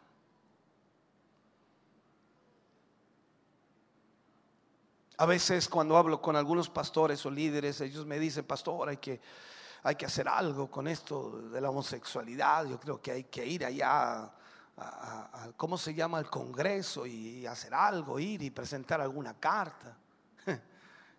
Eso no es, no es una carta, no es una ley que tenga que dictarse, es la perversión. La perversión no se sujeta a leyes. ¿Acaso una ley en el gobierno dice están prohibidos los homosexuales? no, es imposible. La iglesia es la que tiene que volver al lugar que le corresponde. La iglesia es la que tiene que predicar el Evangelio que salva. La iglesia es la que tiene que ministrar la palabra de Dios y que no debe avergonzarse de ella, no diluirla, no cambiarla para que algunos la acepten o sea más aceptada. El Evangelio pervertido que hace al hombre el centro produce esa mente reprobada y cree lo que predica. Por eso vas a encontrar un montón de predicadores que hablan cuestiones absurdas, incoherentes, fuera de contexto, no tiene doctrina, no tiene nada. Mucho de lo que se enseña, mucho del engaño que vemos hoy allá afuera, no es porque los hombres engañan voluntariamente, sino que ah, han estado jugando con esa perversión del Evangelio hasta el punto de ser ellos mismos engañados. Son reprobados por Dios. Están creyendo en lo que ellos predican. Saben, saben que una cosa es ser un hombre engañado. Pero otra muy diferente es ser un engañador. Y esto es complejo. Juan dice que muchos de los anticristos que han venido salieron de nosotros. Y eso debemos analizarlo, debemos profundizarlo. Muchos de los que han venido a nosotros han sido anticristos pentecostales. Déjame enseñarte esto el único género que puede habernos engañado es ese. Ellos tuvieron que venir actuando igual que nosotros, hablando lenguas igual que nosotros, profetizando igual que nosotros. Tuvieron que exhibir sus señales, señales externas de lo que está verdaderamente en nuestro corazón. Pero para que ese anticristo pentecostal pudiera e- invadir ese lugar sagrado, antes tuvo que ser alguien de nosotros. Esto es cosa de ir a la historia. No te estoy diciendo nada nuevo. Ve a la historia. Estudia todos los movimientos religiosos, los eh, testigos de Jehová, los adventistas, los eh, mormones. Todos nacieron de iglesias pentecostales. Y ellos creen lo que ellos predican. Pero tu Biblia, mi Biblia, dice algo diferente. Cuando vemos en la actualidad lo que está pasando en la, en la perversión del Evangelio, diluyéndolo, haciéndolo aceptable para, para todo el mundo, para Hollywood.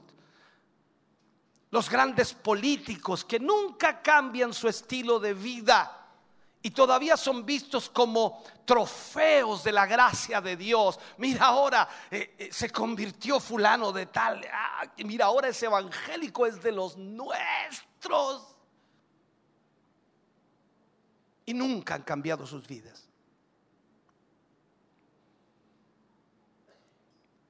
Cuando vemos esas cosas comprendemos que algo está pasando. El hombre ha cambiado el Evangelio para que el Evangelio pueda abrazar todo eso. Y en esto, hermano querido, ellos mismos se han vuelto víctimas de su propio engaño. Y ahora no son solo hombres y mujeres engañados, sino que ahora son engañadores ellos mismos.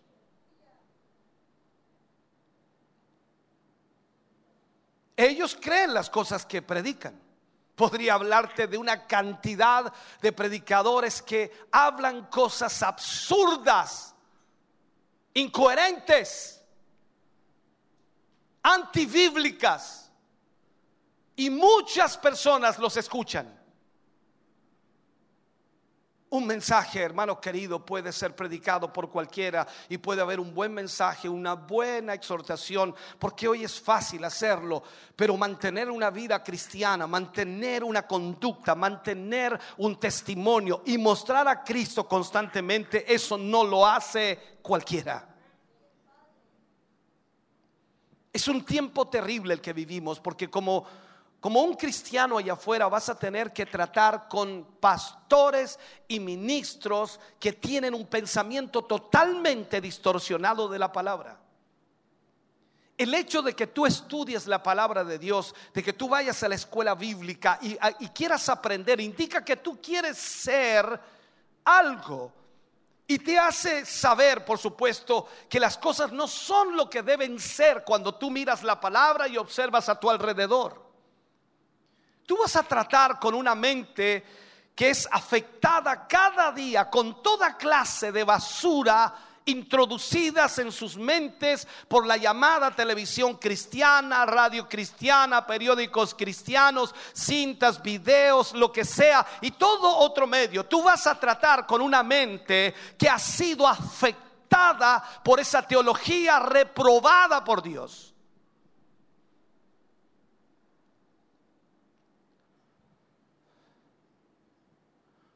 Tenemos un gran trabajo por delante. Solo Dios puede cambiar esto. Solo Dios puede marcar diferencia. Y aquí no estamos para pelear con cierta doctrina, cierto enfoque, cierto predicador, cierta iglesia, cierta denominación. Aquí estamos para predicar el Evangelio. La verdad de Dios. No hay ninguna enseñanza religiosa que por sí misma pueda cambiarlo. No puede cambiar al hombre. Tiene que ser solamente por el poder de Dios a través del Espíritu Santo. En esto vemos el mismo engaño introduciéndose a la iglesia pentecostal. ¿Qué dice el homosexual? Él dice, Dios me hizo así. ¿Has escuchado eso? Dios me hizo así. Y así tenemos gente religiosa creyendo tal tontería.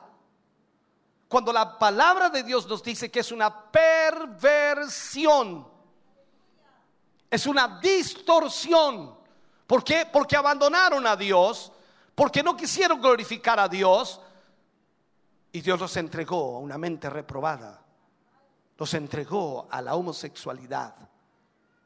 ¿Sabe, hermano querido, el egocéntrico o, la persona centrada en su propia voluntad, clamando eh, conocer a Cristo, es una perversión de todo lo que es el Evangelio o de todo lo que enseña este Evangelio.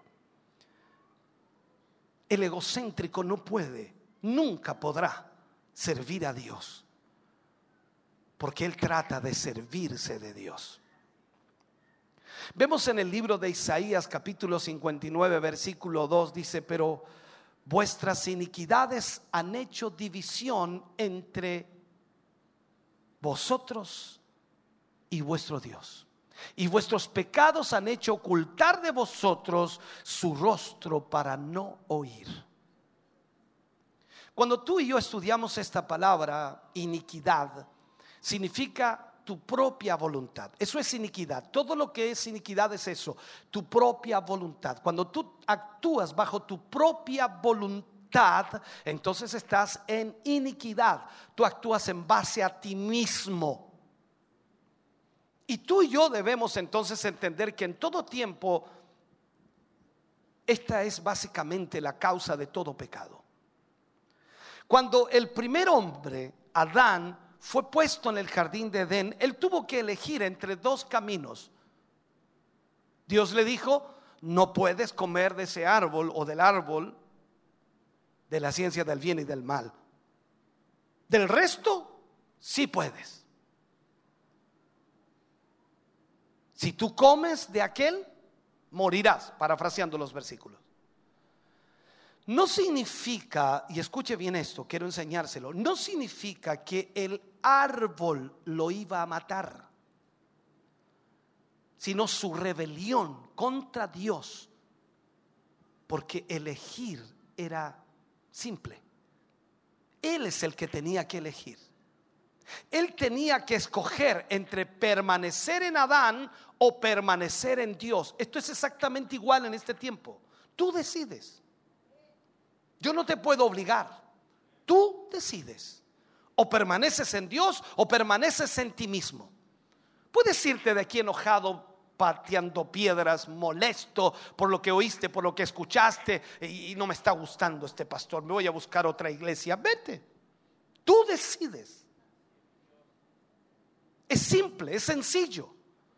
Dios le dio a Adán la libertad de escoger. Ese es el libre albedrío que hasta el día de hoy Dios no lo ha quitado. Tenemos el libre albedrío. Y tú y yo como cristianos, más aún si hay algún predicador, donde sea que tú ministres, la elección es siempre la misma. Cada día en la vida, o, o voy a permanecer en mí mismo, mi propia elección, mi propia voluntad, o voy a permanecer en Dios haciendo la voluntad perfecta de Dios. El hombre, eso es un término genérico, por supuesto, para varón y hembra en la Biblia. El hombre fue creado para manifestar a Dios.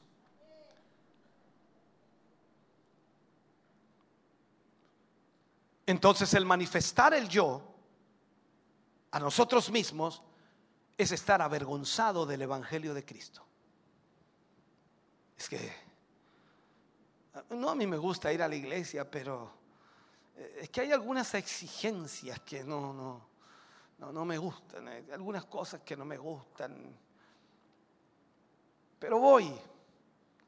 ¿Te das cuenta que haz este ejercicio y te lo pregunto por favor en esta hora. ¿Tú, tú allá en casa, en el trabajo, afuera de este lugar, ¿eres igual que aquí?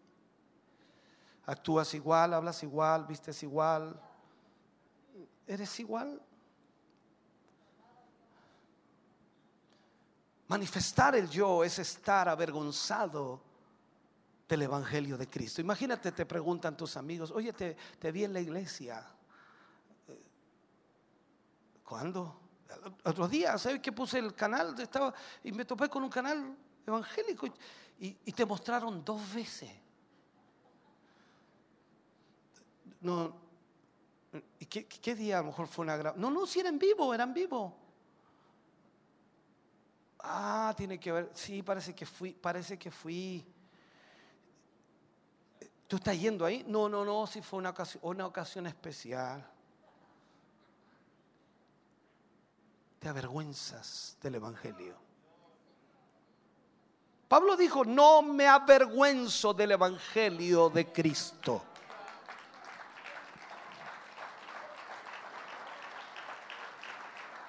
Pablo reconoce que manifestar esta criatura llamada yo es manifestar lo que Dios ha rechazado.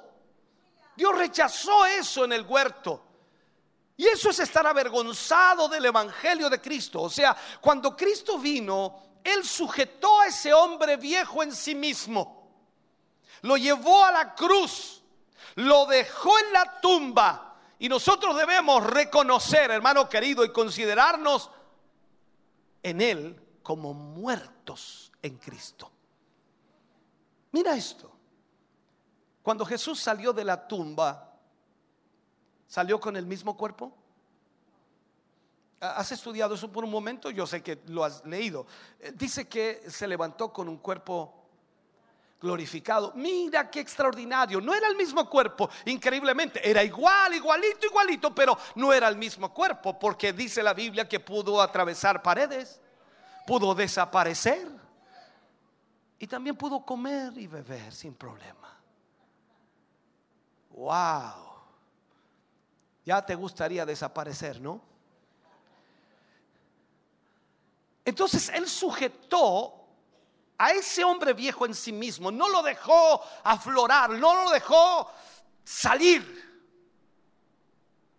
Lo encerró de tal manera que no tuviera parte ni arte en su vida. O sea, él no, él no habla aquí. ¿Te recuerdas cuando los discípulos le dijeron, maestro, allí viene Satanás? Y Jesús viene le responde y le dice, él, por Satanás, no tiene nada de él en mí. Uh, imagínate nosotros, hermano. Ahí viene el diablo. Oh, viene a cobrarme. Oh, Dios, viene a cobrarme. Claro, tengo cualquier deuda, tengo cualquier drama con él. No, Dios mío, ¿qué voy a hacer? Estoy tratando de llevarte a esto, hermano querido. Es un comentario triste cuando te das cuenta que la mayoría de la controversia del Evangelio es que el hombre está tratando de forzar a Dios que acepte lo que él ya ha rechazado. Dios ya rechazó a Adán en su desobediencia, en su pecado. Dios no va a aceptar nada, nada parecido a eso. Déjame cerrar con este mensaje. Cuando Adán pecó contra Dios, Adán no solo cometió un error, porque eso es lo que nosotros decimos en este tiempo, es, es- un error. No es pecado, ya te fijas, ya no es pecado, es un error. El hermano se equivocó, la hermana se equivocó, fue un error. Adán no solo dio una vuelta equivocada en el camino, Adán murió para Dios. Él se convirtió en una criatura totalmente diferente a la que Dios había hecho. Dios lo creó espíritu, alma y cuerpo. Es el orden y la función misma que Dios establece para el ser humano. Cuando Adán pecó contra Dios, él destruyó ambos, la función y el orden. Todo se destrozó. Su espíritu fue tan violado que se hundió en sujeción a su alma, se volvió almático y Adán se convirtió en una criatura guiada por su alma, depravada, trastornada, indigno de la presencia de Dios. Y él arrastró a toda la raza humana con él. La Biblia dice que en Adán todos murieron. Esta es la primera muerte. Por el pecado de uno, todos nos hicimos pecadores. Toda la raza humana. Más de 30 billones de seres humanos estuvimos en los lomos de Adán, todos en ese día. Todos caímos con él. Escucha bien esto. Y Dios arrojó esta humanidad del huerto. Dios sacó a este tipo de hombre del huerto, que es un tipo de la presencia de Dios ese huerto, y puso un querubín con una espada flamante en la entrada del huerto, que significaba para Adán, tu género nunca podrá volver a mi presencia. Estábamos destituidos, dice, de destituidos de la gloria de Dios. Entonces cuando tú y yo manifestamos ese yo, cuando el hombre ve el yo en nosotros, estamos avergonzados del Evangelio. Permitimos, en otras palabras, que el Evangelio de Dios sea avergonzado. Y al mismo tiempo, Dios odia esa acción.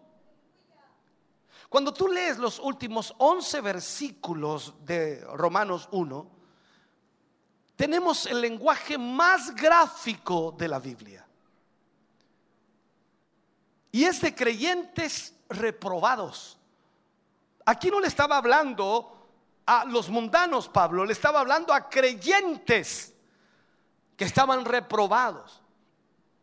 Y en esos 11 cortos versículos, y puedo decirte que esto ha sido repetido en este siglo una y otra vez. Y nos damos cuenta que para que Dios restaure, hermano querido, esta iglesia en lo que ella debe ser, que es una representación de Dios en el lugar de su rechazo, donde todo el mundo lo rechaza, nosotros lo presentamos. Entonces Dios va a tener que asegurarse de tener un vaso a través del cual Él pueda eh, poner esto derramarlo a nosotros. Pablo dice que este tesoro es puesto en vasos de barro para que la excelencia del poder sea de Dios y no de nosotros. Por lo tanto, cuando tú seas ese vaso, cuando tú seas ese instrumento en el cual el Señor derramará de su espíritu, tú vas a poder luego derramarlo a otros. Y allí no te van a dar la gloria a ti ni el aplauso a ti, sino que van a decir, gracias Señor Jesús por salvarme, gracias por rescatarme.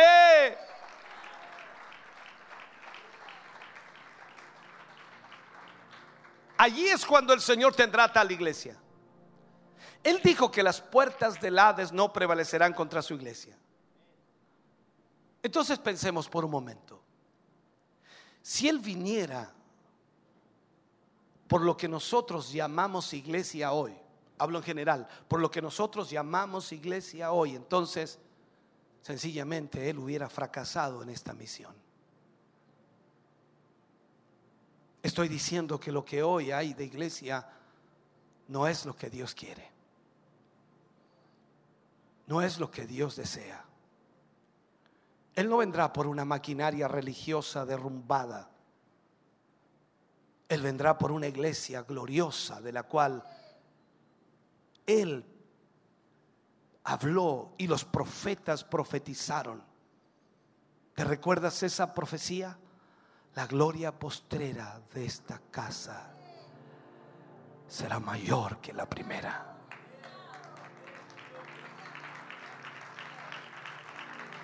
Tú puedes decir, me estaban hablando del templo, sí estaban hablando del templo, pero también está hablando de la iglesia. La iglesia primitiva fue gloriosa, extraordinaria, impresionante. Pero la profecía dice que la gloria de esta casa, de esta iglesia, puede ser mayor que la primera. Yo solo puedo dar gracias a Dios por permitirme ser parte de esa iglesia para hacer lo que Él está buscando. para hacer lo que Él quiere venir a buscar.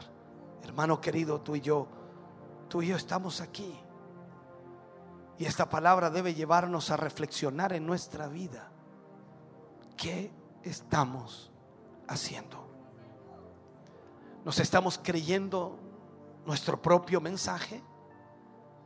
¿No estamos mirando la palabra? ¿No estamos observando cuál es la voluntad de Dios? Hoy más que nunca necesitamos analizar nuestra vida y decir, Señor, yo quiero ser esa iglesia. El infierno se ha levantado y se seguirá levantando una y otra vez. Pero Jesús dijo que las puertas del Hades no van a prevalecer contra su iglesia. Hermano querido, tú puedes ser parte de esta iglesia.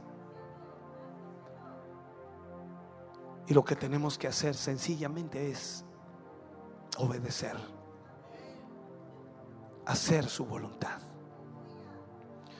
Dejar nuestro orgullo, nuestra vanidad y nuestra vanagloria.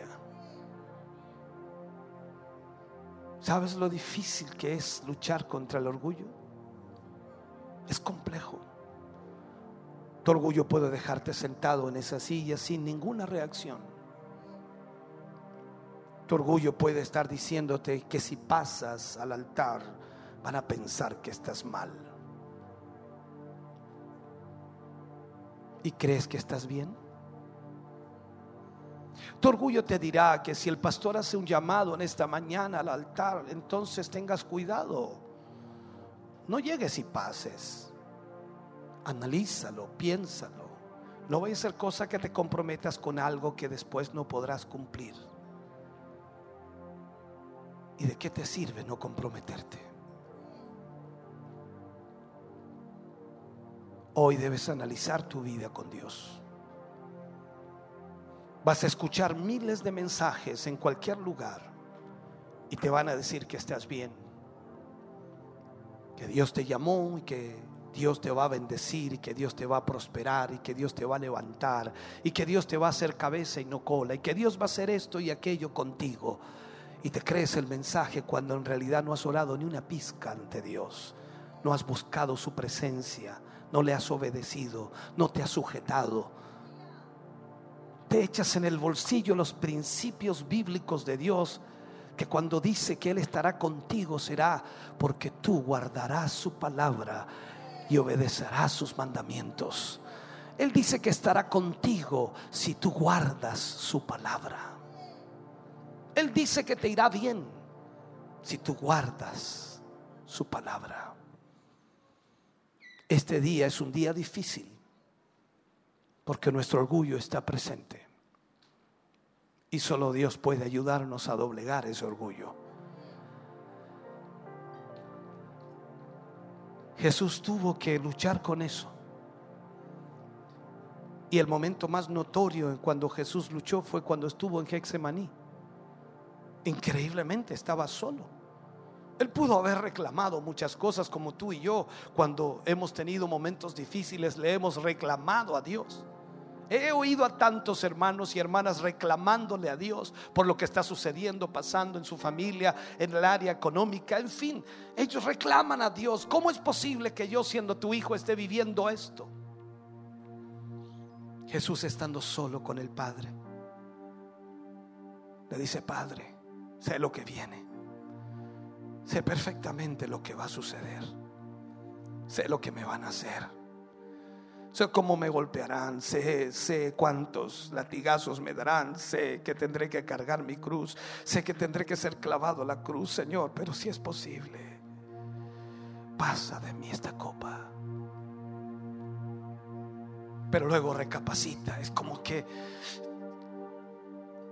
pero que no se haga mi voluntad, sino la tuya. Todos rehuimos a enfrentarnos al dolor, todos nos rehuimos a enfrentarnos a las situaciones difíciles. Todos tratamos de no enfrentarnos a ese tipo de cosas. Pero cuando la voluntad de Dios está en nuestra vida, entonces no importa lo que venga. Dios sabe por qué lo hace. Hermano, No hay nada más que decir, solo obedecer a Dios. Hoy vivimos un tiempo tan crítico y difícil en donde lamentablemente se detiene con injusticia la verdad de Dios. Y tú y yo somos responsables de llevar esa verdad, no tan solo hablándola, mostrándola, siendo la evidencia de ese evangelio que ha tocado y ha salvado tu vida. Ponte de pie, por favor, en esta mañana, ponte de pie. Vamos a orar a Dios y a pedirle al Señor que nos ayude. Necesitamos de su ayuda. Mientras el grupo canta al Señor, usted venga al altar si necesita ayuda de Dios. Porque no hay duda de que Dios algo ha ministrado a su corazón, algo le ha hablado, algo le ha dicho. Y usted necesita tratar eso con Dios. Permítale al Señor y a su Espíritu Santo ministrar aún más profundamente su vida. Hoy necesitamos más del Señor cada día y que esa presencia de Dios pueda despertarnos y pueda llevarnos a hacer su voluntad. Bendito sea el nombre del Señor. Gracias, Padre. Gracias, Señor.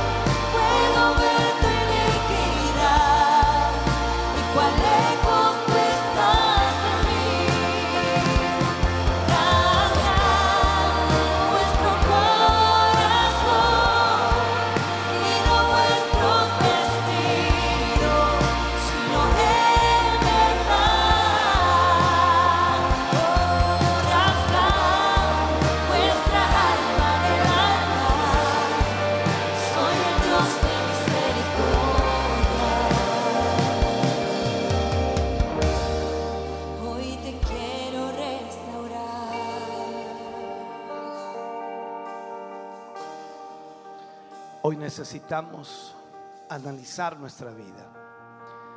Sabes, muchas veces me he encontrado con personas en estos 30 años que exigen que Dios los perdone. Y es lo lógico, porque es una realidad de que solo Dios puede perdonarnos. Pero no le puedes exigir a Dios que te perdone. Debes rogarle a Dios que te perdone. También me he encontrado con otro grupo de personas que no quieren perdonar a Dios. Porque lo culpan por tantas circunstancias y situaciones vividas y experimentadas en su vida. Y hay raíces de amargura en sus corazones por lo vivido. Y no entienden que Dios quería llevarles más allá de lo que han vivido aún y mostrarles su misericordia a pesar de las circunstancias. Constantemente luchamos y bregamos con situaciones las cuales no logramos entender. Porque quizás nuestra capacidad no la tenemos para entender aquellas cosas. Y es ahí donde necesitamos acercarnos más a Dios para lograr entender. Pedro le dijo un día al Señor, Señor, ¿dónde tú vas? Jesús le dijo, donde yo voy, tú no me puedes seguir ahora, más me seguirás después. Señor, mi vida pondré por ti. Ese diálogo fue tan especial en donde Jesús en tres oportunidades tuvo que decirle que no entendía, que no comprendía. Jesús le dice, tu vida pondrás por mí, Pedro. De cierto te digo que antes que el gallo cante tres veces, tú me habrás negado. Esta es la realidad. No entendemos cosas que ocurren y suceden. Pero hay una realidad bíblica que debes aprender y debes conocer. Dice que Dios no permitirá que la tentación sea mayor de lo que tú puedes soportar. Dios sabe el nivel de tu fuerza. Dios sabe tu capacidad.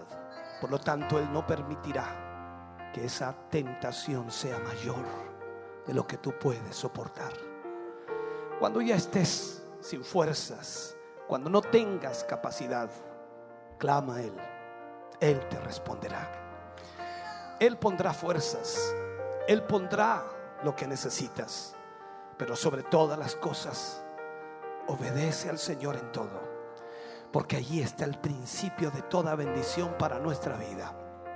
Y más aún, la única forma de presentar a Jesús hoy ante, ante este mundo es que Él esté en nosotros y nosotros le obedezcamos en todo. Las pruebas, las dificultades, las tentaciones son parte de nuestra vida diaria. Pero grande es el Señor que nos ha sostenido hasta hoy. Quizás has caído también. Y claro que sí, has fallado, has pecado. Pero qué bueno ha sido Dios contigo que te ha perdonado y te ha restaurado una vez más. No estás aquí porque seas bueno. No estamos aquí por ser buenos. Estamos aquí porque Él es bueno con nosotros y porque Él nos ha sostenido hasta este día. Solo su amor y misericordia es la que nos sostiene. Y nosotros solo le debemos obediencia, sujeción, sometimiento. Obedecer al Señor es lo que nos resta. Padre, oramos en esta mañana dándote gracias por esta palabra, agradeciéndote Señor por cada hermano hermana que ha venido al altar. Cada uno de ellos, Señor, ha pasado porque Dios, tú les has ministrado en su corazón, les has hablado.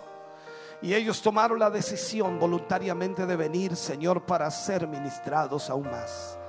Permite a través de tu Espíritu Santo, Señor, que sus corazones sean fortalecidos, animados levantados, guiados y enfocados en tu voluntad.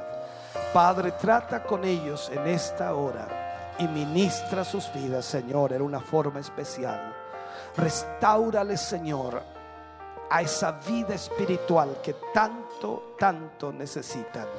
Señor, que vuelvan al primer amor que vuelvan, Señor, a esa comunión contigo, que sientan en sus corazones el deseo y el anhelo de servirte, no importa lo que ocurra.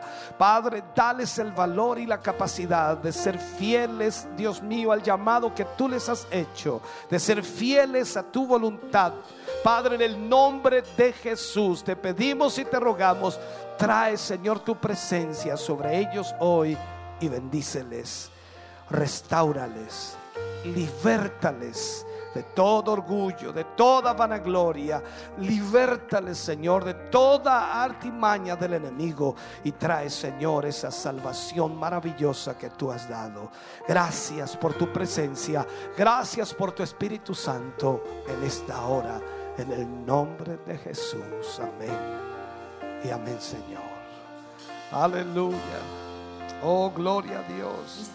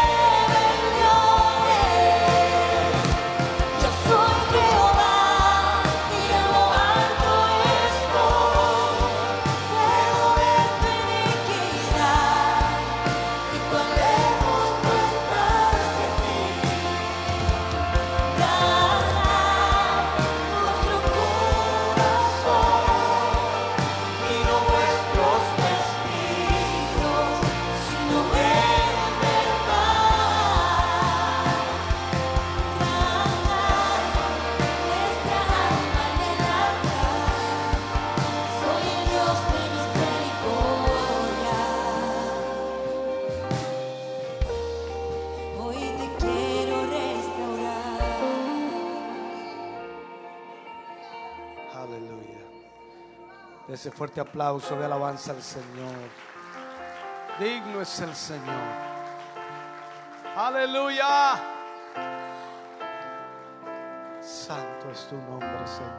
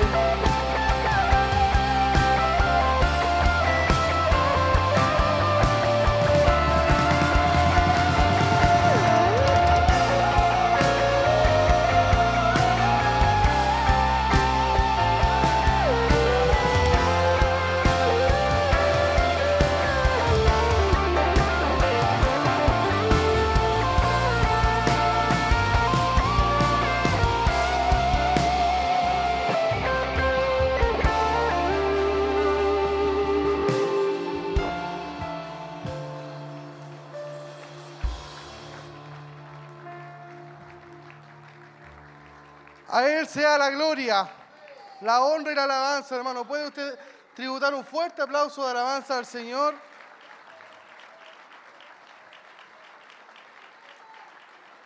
Gracias le damos a Dios por su hermosa presencia, hermano, a través de la palabra, a través de las alabanzas. Tome su asiento. Hemos tenido un hermoso culto de celebración en este día domingo.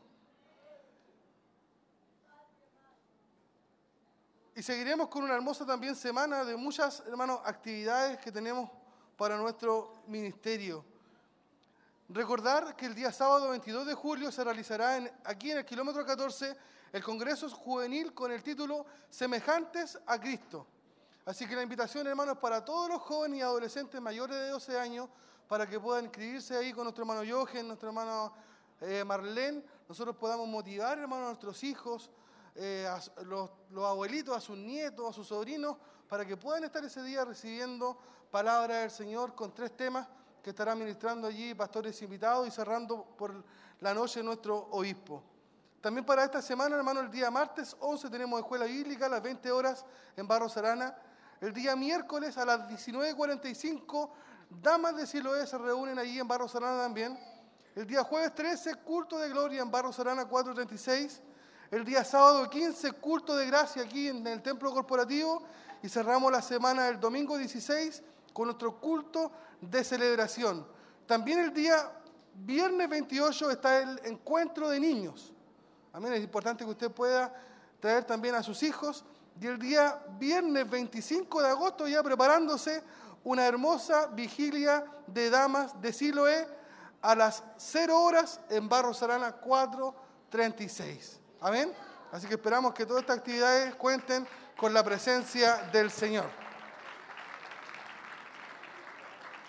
Para este día domingo 9 de julio tenemos un agradecimiento. La familia Ponce Palma agradece a toda la congregación, también a sus pastores, por su pequeña Naomi Palma, que ha sido dada de alta y está en casa recuperándose. Amén. Así que fuerte ese aplauso de alabanza para el Señor por este hermoso milagro también que ha realizado allí.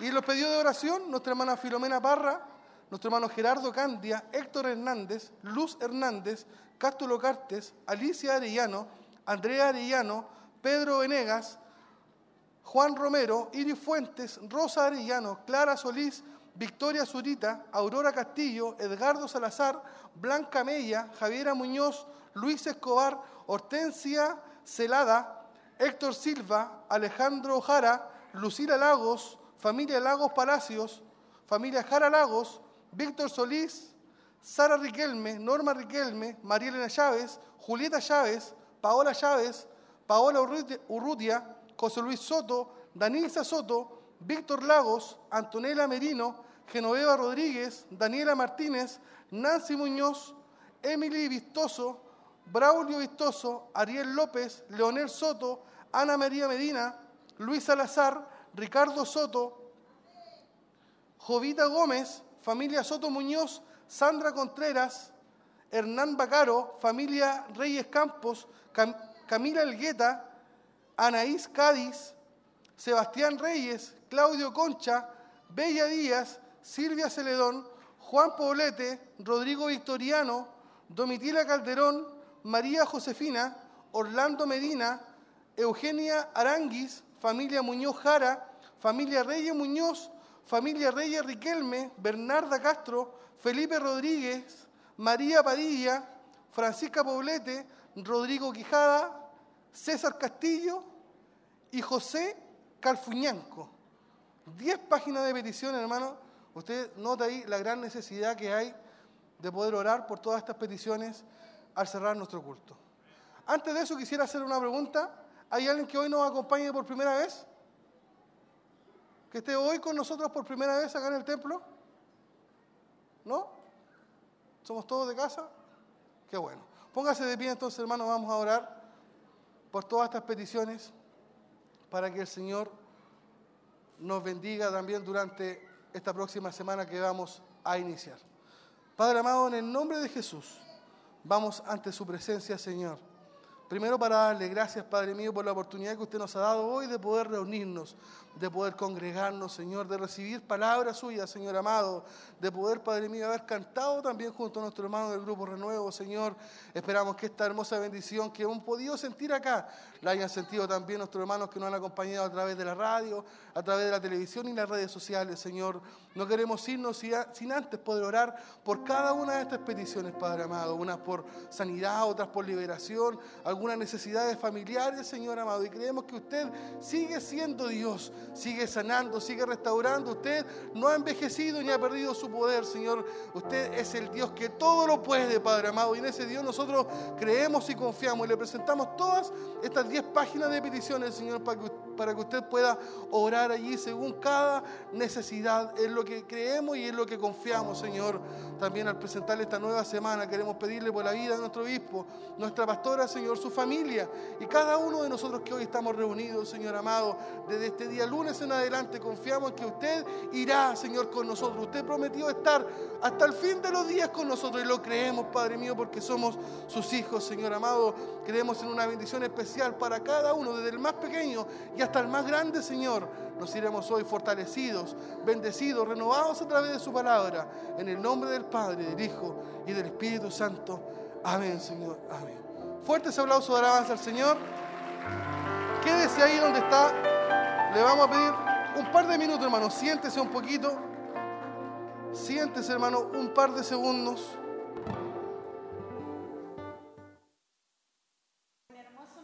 Hemos tenido en esta mañana, en nuestro culto de celebración. La verdad que le podemos dar solamente gracias. Alma mía, bendice a Jehová. Tenemos que decirle porque de verdad el Señor cada vez nos sorprende, cada vez nos enseña más. Lo único que Él anhela y quiere de nosotros, hermano Isaac, es que le busquemos de todo nuestro corazón y que cada día nos aparezcamos más a nuestro Señor Jesucristo, que Él pagó el precio más grande que podía haber pagado como nuestro Señor y Salvador. Así es, mi querida hermana María. Como usted bien dice, el Señor de una y otra forma, y cada día que nos congregamos nos confronta con su palabra, Así es. pero para el bien espiritual de nuestra vida, para el bien espiritual de nuestro crecimiento, Amén. para así también nosotros poder ser un, un verdadero hijo de Dios, un una verdadera hija de Dios, a lo que Dios quiere, ser un verdadero Así discípulo, es. para así también nosotros poder, como siempre lo decimos, ser un ejemplo a los demás jóvenes o amigos que van a llegar el día de mañana y van a ver nuestra actitud, y no solamente aquí, en todo nuestro ámbito de nuestra vida diaria, mi hermana María. Así es, nuestros compañeros de trabajo, todas las personas que nos rodean, que, el- que nos podamos aparecer cada día más a nuestro Señor y que podamos pasar muchas cosas por alto, por amor a nuestro Dios, negarnos y que muchos digan de verdad yo creo en el Señor Así porque es. puedo ver tu cambio, porque puedo ver tu testimonio. Así y es. bueno, ahora recordarles, hermano, el tema donde estaba. Amén. Estaba la palabra en Romanos 1, del 16 al 23, de la serie Camino al Poder, y estamos ya hoy día en la lección número 17, y el tema de hoy era detener con injusticia la verdad. Nos habló en muchas áreas, y lo que del final del mensaje puedo decir que Pedro lo negó, Amén.